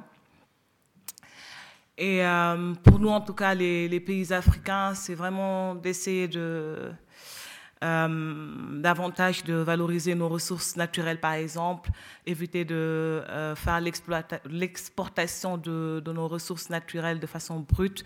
Donc ça, par exemple, c'est une question qu'on a eu euh, tout à l'heure, un sujet sur lequel on a eu à échanger tout à l'heure en, SAD. Euh, à quoi on assiste actuellement en, Afrique, dans les pays africains, c'est qu'on a tendance à exporter la plupart de nos ressources naturelles de manière euh, brute, donc sans aucune euh, transformation, que ce soit pour le café, le coton, le cacao, etc. Mais je, pense que les pays africains sont en train de réfléchir à une nouvelle manière de faire. Donc il y a déjà des pays qui ont commencé à réfléchir à comment mettre en place des unions solides pour procéder à une sorte d'industrialisation pour euh, la transformation des, des ressources naturelles avant de procéder à leur exportation. Donc pour moi, le plus important, c'est qu'on arrive à avoir cette prise de conscience sur, euh, sur certains problèmes auxquels on fait face. Et euh, moi, en tant que Sénégalaise, par exemple, aujourd'hui, même si je sens que l'écart, cet écart-là dont vous parlez se creuse, je sens quand même qu'il y a une, une jeunesse qui est, là, qui, voit les choses de manière euh, différente, qui a envie de, de changer les choses malgré les difficultés, parce qu'il y a des difficultés. Euh, du coup, pour moi, le plus important au stade où nous en sommes, c'est d'avoir cette prise de conscience et de vouloir changer les choses. Après, ça se fera dans le temps. Encore une fois, c'est des pays qui ont 60 ans, 70 ans d'indépendance, avec toutes les contraintes que cela implique. Du coup, euh, moi, je dis, laissons-leur le temps d'aller de l'avant. Laissons-leur vraiment le temps, c'est important. On ne peut pas comparer certains pays africains aux pays du Nord. J'espère que vous avez raison. Mais dernièrement, j'avais quatre universitaires à la maison, étudiants euh, informatiques et ingénieurs. Sur les quatre, deux rêvaient de partir au Canada, un rêvait de partir en France. Donc, est-ce que ça pas aussi un énorme problème pour les pays africains? Oui, mais encore une fois, je reviens sur euh, cette prise de conscience. Par exemple, cette année, au Sénégal, il y a eu un débat très intéressant. Donc, euh, la pratique euh, chez nous, c'était l'habitude de prendre les meilleurs élèves qui ont réussi au baccalauréat. Et pour les récompenser, bah, du coup, on leur donnait des bourses pour aller étudier en France, aller étudier aux États-Unis. C'est vraiment une récompense. Et du coup, on a eu un cas particulier cette année en 2020 où on a envoyé une jeune fille qui avait 17 euh, ans, 18 ans, qui euh, avait, euh, faisait partie des meilleurs élèves du Sénégal, qui a été envoyée en France. Et du coup, une fois arrivée en France, après deux ou trois mois, pouf, elle a disparu. Impossible pour l'État sénégalais de la retrouver, impossible pour ses parents de garder le contact. Plus personne ne savait où est-ce qu'elle se trouvait. Et du jour au lendemain, elle est réapparue. Donc là, ça nous a poussé à réfléchir, à nous dire, ben, finalement, est-ce que la solution, est-ce que c'est vraiment une récompense de prendre une jeune fille de, de 16 ans qui vient de réussir son bac, de l'envoyer à, l'étranger, un pays qui lui est complètement inconnu, euh, voilà, il est complètement, où il est complètement exposé? Euh, du coup, là, ce, débat-là a été lancé euh, au Sénégal. Et je pense que même les acteurs politiques sont conscients aujourd'hui qu'il faut changer cette, cette, approche. Du coup, ce serait quoi la solution De mettre en place des universités euh, en sorte que quand on sort meilleur élève du Sénégal, qu'on trouve les meilleures universités aussi, où faire ses études correctement, où on n'a pas besoin d'être loin de ses parents, on, a toujours cet encadrement aussi. Du coup, euh, voilà, c'est encore cette prise de conscience. Moi, je dis les choses sont en train d'évoluer. C'est normal pour un jeune de, 17 ans, quand on a son bac, de rêver d'aller en Europe. Euh, ou aux États-Unis, si toutefois on se dit qu'il n'y a pas d'université qui, puisse nous donner la formation qu'il nous faut c'est normal. C'est une attitude normale. Ils, ont réussi, c'est de bons élèves, ils ont envie d'avoir le meilleur. Du coup, ils se posent beaucoup de questions. À nous, acteurs euh, politiques des pays africains, de réfléchir à comment proposer des solutions locales à, tous ces jeunes-là. Et je pense que là, c'est en train vraiment d'évoluer. Il y a des grandes écoles, il y a des universités qui commencent à se créer. Même si c'est lentement, ça se fait. Et euh, du coup, euh, voilà, pour moi, c'est le plus important d'être conscient du problème, de savoir qu'il y a un problème. Ensuite, travaillons ensemble à trouver la solution et de ne pas rester dans, le déni. J'ajouterais qu'il y a maintenant euh, beaucoup d'excellents profs en, Afrique et que pour des, jeunes qui veulent faire de la, recherche, qui s'intéressent au, domaine académique, en fait, euh, je, le vois dans mon domaine de la médecine, les possibilités de recherche sont souvent beaucoup plus intéressantes en Afrique qu'en Europe.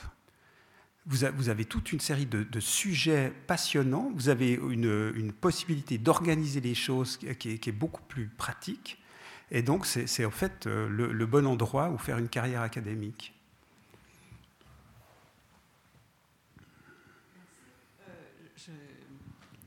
J'apprécie beaucoup ce qui a été dit ce soir. Il y a un mot qui vient d'être prononcé par euh, l'invité sénégalaise, qui est le mot politique, mais qui a été relativement peu prononcé, sinon dans les différentes prises de parole et les débats.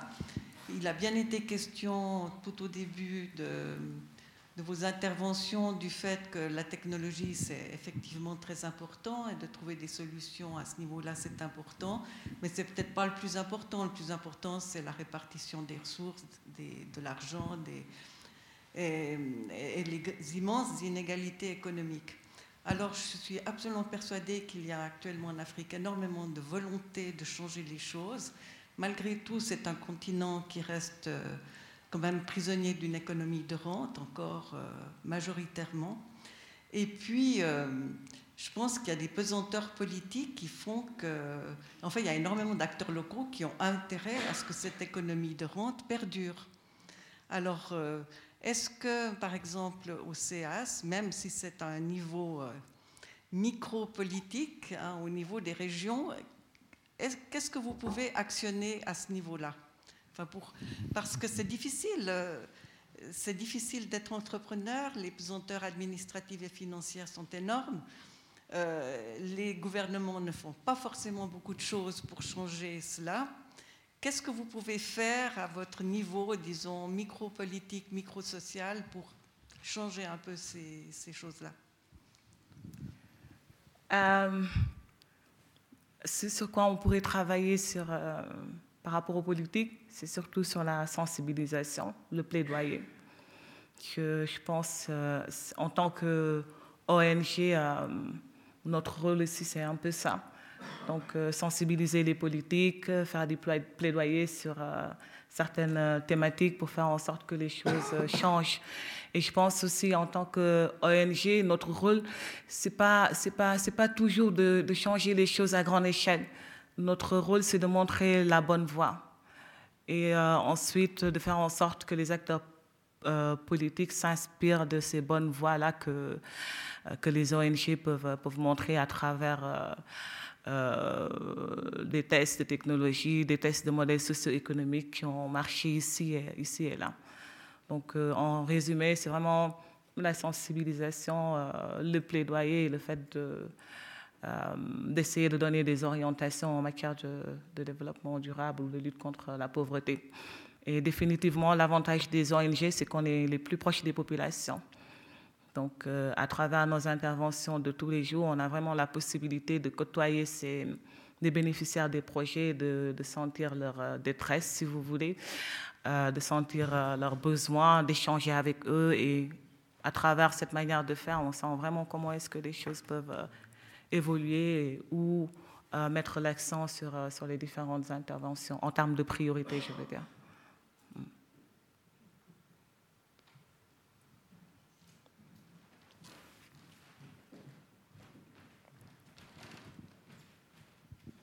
Merci beaucoup. Je vais me permettre peut-être d'ajouter un, élément, et je pense que tu, as raison de mentionner que euh, un de nos rôles aussi, c'est d'essayer de changer les, conditions cadres.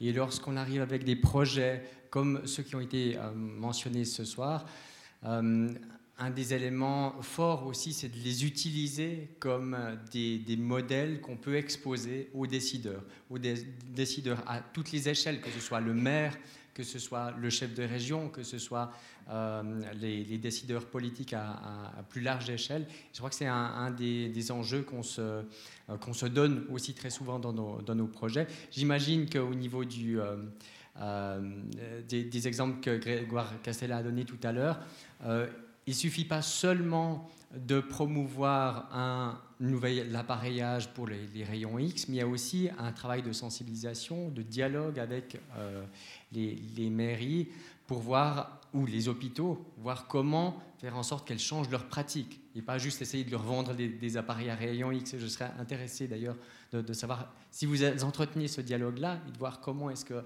ça peut apporter finalement un changement un peu plus systémique que finalement juste vendre un séchoir après l'autre, un, euh, un, appareillage à rayons X après l'autre ou un médicament après l'autre. Oui, tout à fait. Par rapport à, par rapport à ça, c'est vrai que ben, nous, en termes de, en termes de, de, positionnement local, on est relativement limité. Nous, on est, en fait, on est, toute notre équipe est à Lausanne, à l'EPFL, et donc cette, euh, euh, ces, interactions-là, elles ont lieu principalement via nos acteurs, nos partenaires, euh, nos partenaires dans les différents pays euh, dans, lesquels, dans lesquels on travaille. Dans les différents pays, on va en fait réfléchir aux besoins avec, avec les, partenaires, les partenaires locaux. et donc, c'est principalement vis-à-vis de ces, avec ces partenaires-là que, que, ce travail peut potentiellement se faire. Nous, on est à, un stage un peu plus préliminaire en fait, où on est au niveau du développement de la technologie et ces questions-là, elles se posent, elle se pose un peu plus tard, en fait, au moment, au moment de, disons, de la commercialisation euh, de la, de la technologie.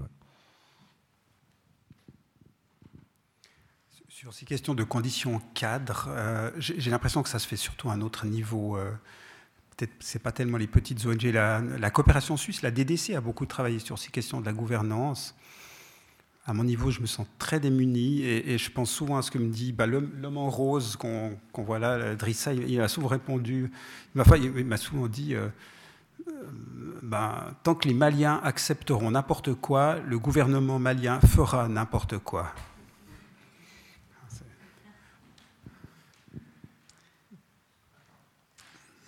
Je prends dans l'ordre. C'était juste pour donner un exemple de deux niveaux micro et macro où on essaye de jouer, euh, de jouer dans cette petite marge qu'on peut avoir dans les projets en étant proche du terrain justement.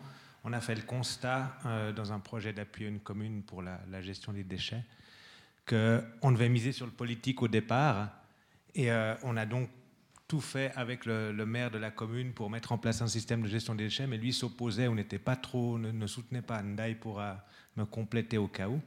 Et on, a constaté que finalement, en, ayant vraiment, en ayant misé notre action sur les, groupements féminins dans la, commune, c'est elles finalement qui ont fait pression auprès du maire pour qu'il change sa, politique. Et nous, on s'est retiré de, l'action. Mais voilà, le maire a compris au bout d'un moment que ces groupements féminins qui représentaient euh, une force politique, ils pouvaient compter dessus et donc il fallait les flatter et, adhérer à leur cause. Ça, c'est un exemple où, voilà, vaguement les conditions cadres ont pu changer. À une autre échelle, on a essayé de, faire du plaidoyer au, Burkina sur une normalisation par la technique justement au, niveau de l'apiculture où des, ruches ont été développées, ont, été promues comme, euh, comme un exemple de modernité. Et euh, Or, ces ruches excluent une partie des, apiculteurs et pourtant c'est ce qui est promu par la majorité des acteurs du développement. Et euh, essayer de, mettre en valeur d'autres pratiques qui sont encore aujourd'hui faites par, la, plupart des apiculteurs et essayer d'inciter les bailleurs de fonds à, élargir le, champ de leur appui. Donc voilà, c'est à chaque fois dans, tous les projets, c'est un, élément sur lequel on, essaie de travailler avec plus ou moins de, succès en étant vraiment à une échelle souvent micro, mais effectivement c'est plus au niveau des dialogues entre coopération internationale qu'il peut y avoir un, effet, mais ça, demande tout un, travail d'intéressement des, acteurs et que, voilà, qui prend du temps.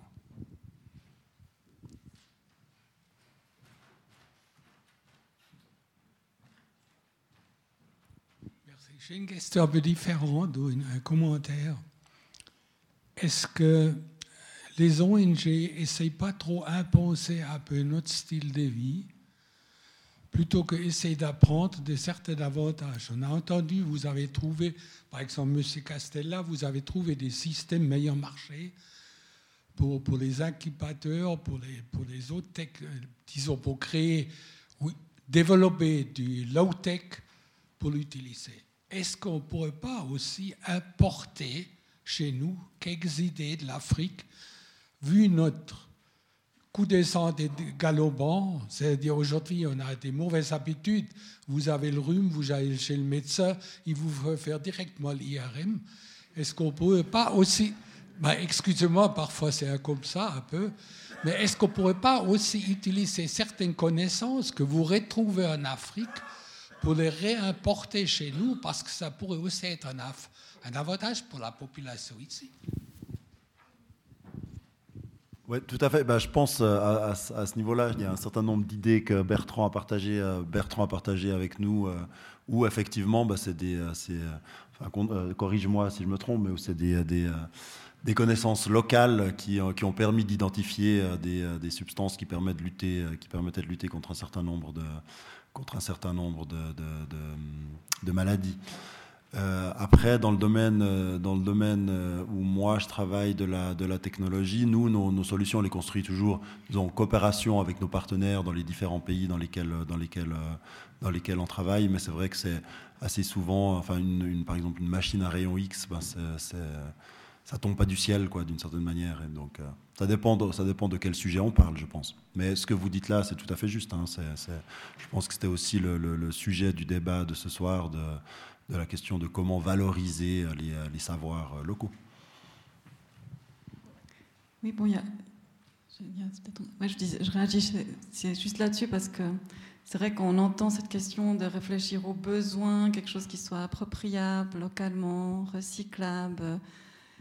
Comme je disais au début, pour nos sociétés en quête de résilience qui sont en train de mettre euh, dramatiquement en jeu leurs conditions, enfin les conditions habitabilité de la planète Est-ce que les décideurs chez nous sont en contact avec les chercheurs de l'EPFL pour réfléchir justement à des technologies low-tech qu'on pourrait appliquer vraiment en Suisse avec une vraie réflexion et un vrai appui politique? Ben, c'est vrai. Est-ce qu'ils sont en contact? Je suppose. Je suis pas, disons, dans le, dans le, dans le euh, en tout cas, je suis pas moi personnellement impliqué dans ce type de contact-là, mais ce que je voudrais dire par rapport à ça, c'est vrai que ben, nous, on essaye d'intégrer aussi dans le développement de, nos technologies la dimension environnementale. Comment est-ce qu'on peut trouver le meilleur équilibre entre essayer d'avoir un impact social positif, par exemple sur la santé des gens, euh, et essayer de réduire autant que possible, disons, l'impact environnemental, parce qu'une technologie, bah, elle aura de toute façon un impact, euh, il faut la produire, il faut, le, faut l'acheminer, après il faut de, de l'énergie pour l'utiliser, donc elle a de toute façon un impact environnemental. Mais euh, donc on se trouve parfois un peu face à un dilemme, en fait. en termes de qu'est-ce qu'il faut, qu'est-ce faut favoriser. Et bah, il y a aussi des questions éthiques qui rentrent, qui rentrent là-dedans. C'est vrai que euh, ben, si on prend l'exemple d'une ville, par exemple, et du, de, l'impact environnemental d'une ville, on peut se poser la question, euh, est-ce que c'est d'abord l'hôpital qui doit essayer de réduire au maximum euh, son impact environnemental, ou est-ce que c'est d'autres activités annexes qui ont peut-être pas un impact sur le bien-être et la santé des gens, qui devraient d'abord essayer de réduire l'impact environnemental? Donc nous, on essaye de, développer des, technologies qui permettent d'améliorer en particulier l'accès à, la santé euh, de, certaines, de certaines populations. On essaye de prendre en compte euh, les, les, impacts environnementaux, mais disons, c'est difficile. On est déjà dans des situations où les contraintes sont très fortes, où on doit essayer d'améliorer, enfin, d'apporter une contribution à, à l'accès aux soins, par exemple. On a aussi une contrainte liée au coût euh, donc d'essayer d'arriver avec une solution qui soit abordable.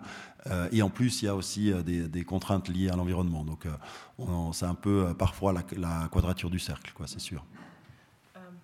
je voulais juste rajouter quelque chose aussi par rapport à ça, surtout dans le domaine de, de la santé.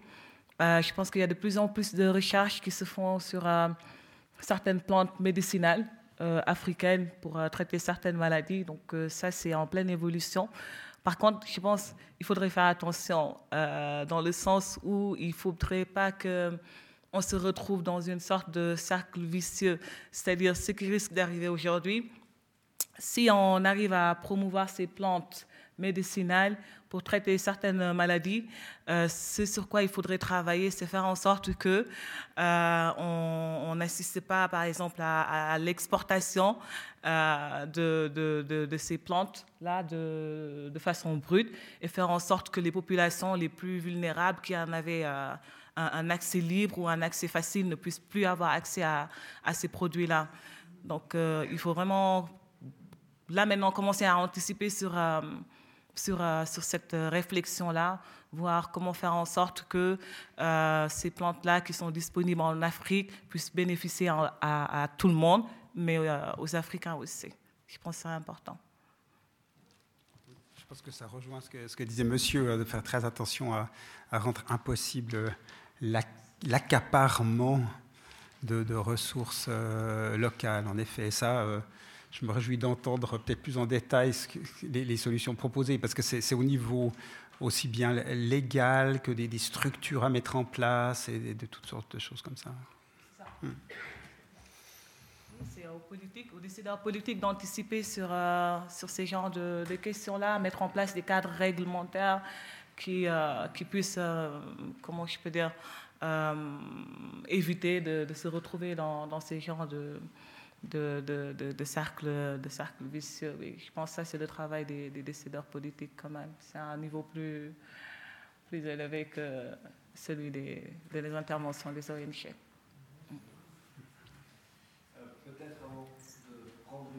Question, moi je, me fais la réflexion, si vous avez réussi à créer à l'EPFL un, appareil à rayon X trois fois moins cher qu'un appareil euh, conventionnel, peut-être devriez-vous le proposer à RHNE, hein, peut-être qu'il serait euh, intéressé aussi par ce, type de technologie. Pour la blague. Je ne sais pas s'il y a encore une question. s'il y a une question, c'est l'hôpital de Châtelain. S'il y a encore une question. Alors si euh, ce n'est pas le cas, moi je voulais euh, bah, répéter ce qui avait déjà été dit en, introduction, mais en guise de, conclusion, la, position du CEAS, euh, qui pour lui, la technologie seule ne peut sauver le monde. On souhaite trouver les meilleurs équilibres entre les hommes et entre les hommes et la planète. La priorité n'étant pas de développer des technologies pour l'Afrique, mais bien de promouvoir le développement durable dans une éthique conforme au respect de la vie, selon Albert Schweitzer. C'est ce qui avait été dit en introduction, mais je l'aimais bien aussi comme conclusion. Merci beaucoup à nos trois intervenants de ce soir. Pour rappel, Ndaïfatou Faye, coordinatrice nationale du CEAS au Sénégal, Grégoire Castella, responsable de la division humanitaire de l'EPFL et Bertrand Gratz, membre de la direction de la Fondation Antena. Donc merci beaucoup à tous les trois et merci pour votre expertise. Je crois qu'on peut les applaudir effectivement.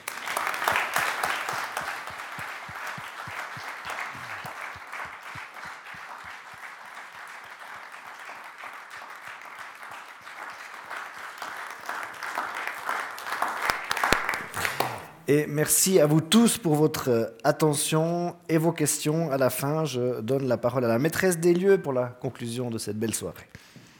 Merci beaucoup. Vous avez déjà tout dit, donc je vais redire merci vraiment très chaleureusement. C'était un privilège. Merci au CEAS d'avoir rendu possible d'entendre les témoignages croisés de ce très beau panel d'acteurs, et on l'a compris, non des moindres. Et bravo aussi, effectivement, euh, je connais un peu des gens dans le domaine du développement. Ils m'ont dit, alors ils m'ont dit, le et Antena, c'est des ONG irréprochables. Donc euh, c'est pour ça que j'ai dit oui, et vraiment tout de suite, et, je ne le regrette pas. Et merci aussi pour cette modération très vivante. Merci à vous. Vous le savez, notre bar est réouvert, donc il n'y a qu'à aller boire tous ensemble, trouver des solutions. Et puis merci aussi à la technique. Je salue Marie, euh, notre nouvelle collaboratrice, et je souhaite bon vent à Estelle euh, qui s'en va. Merci Estelle d'avoir su maîtriser cette nouvelle technique du live stream. Et voilà, belle fin de soirée à vous toutes et tous.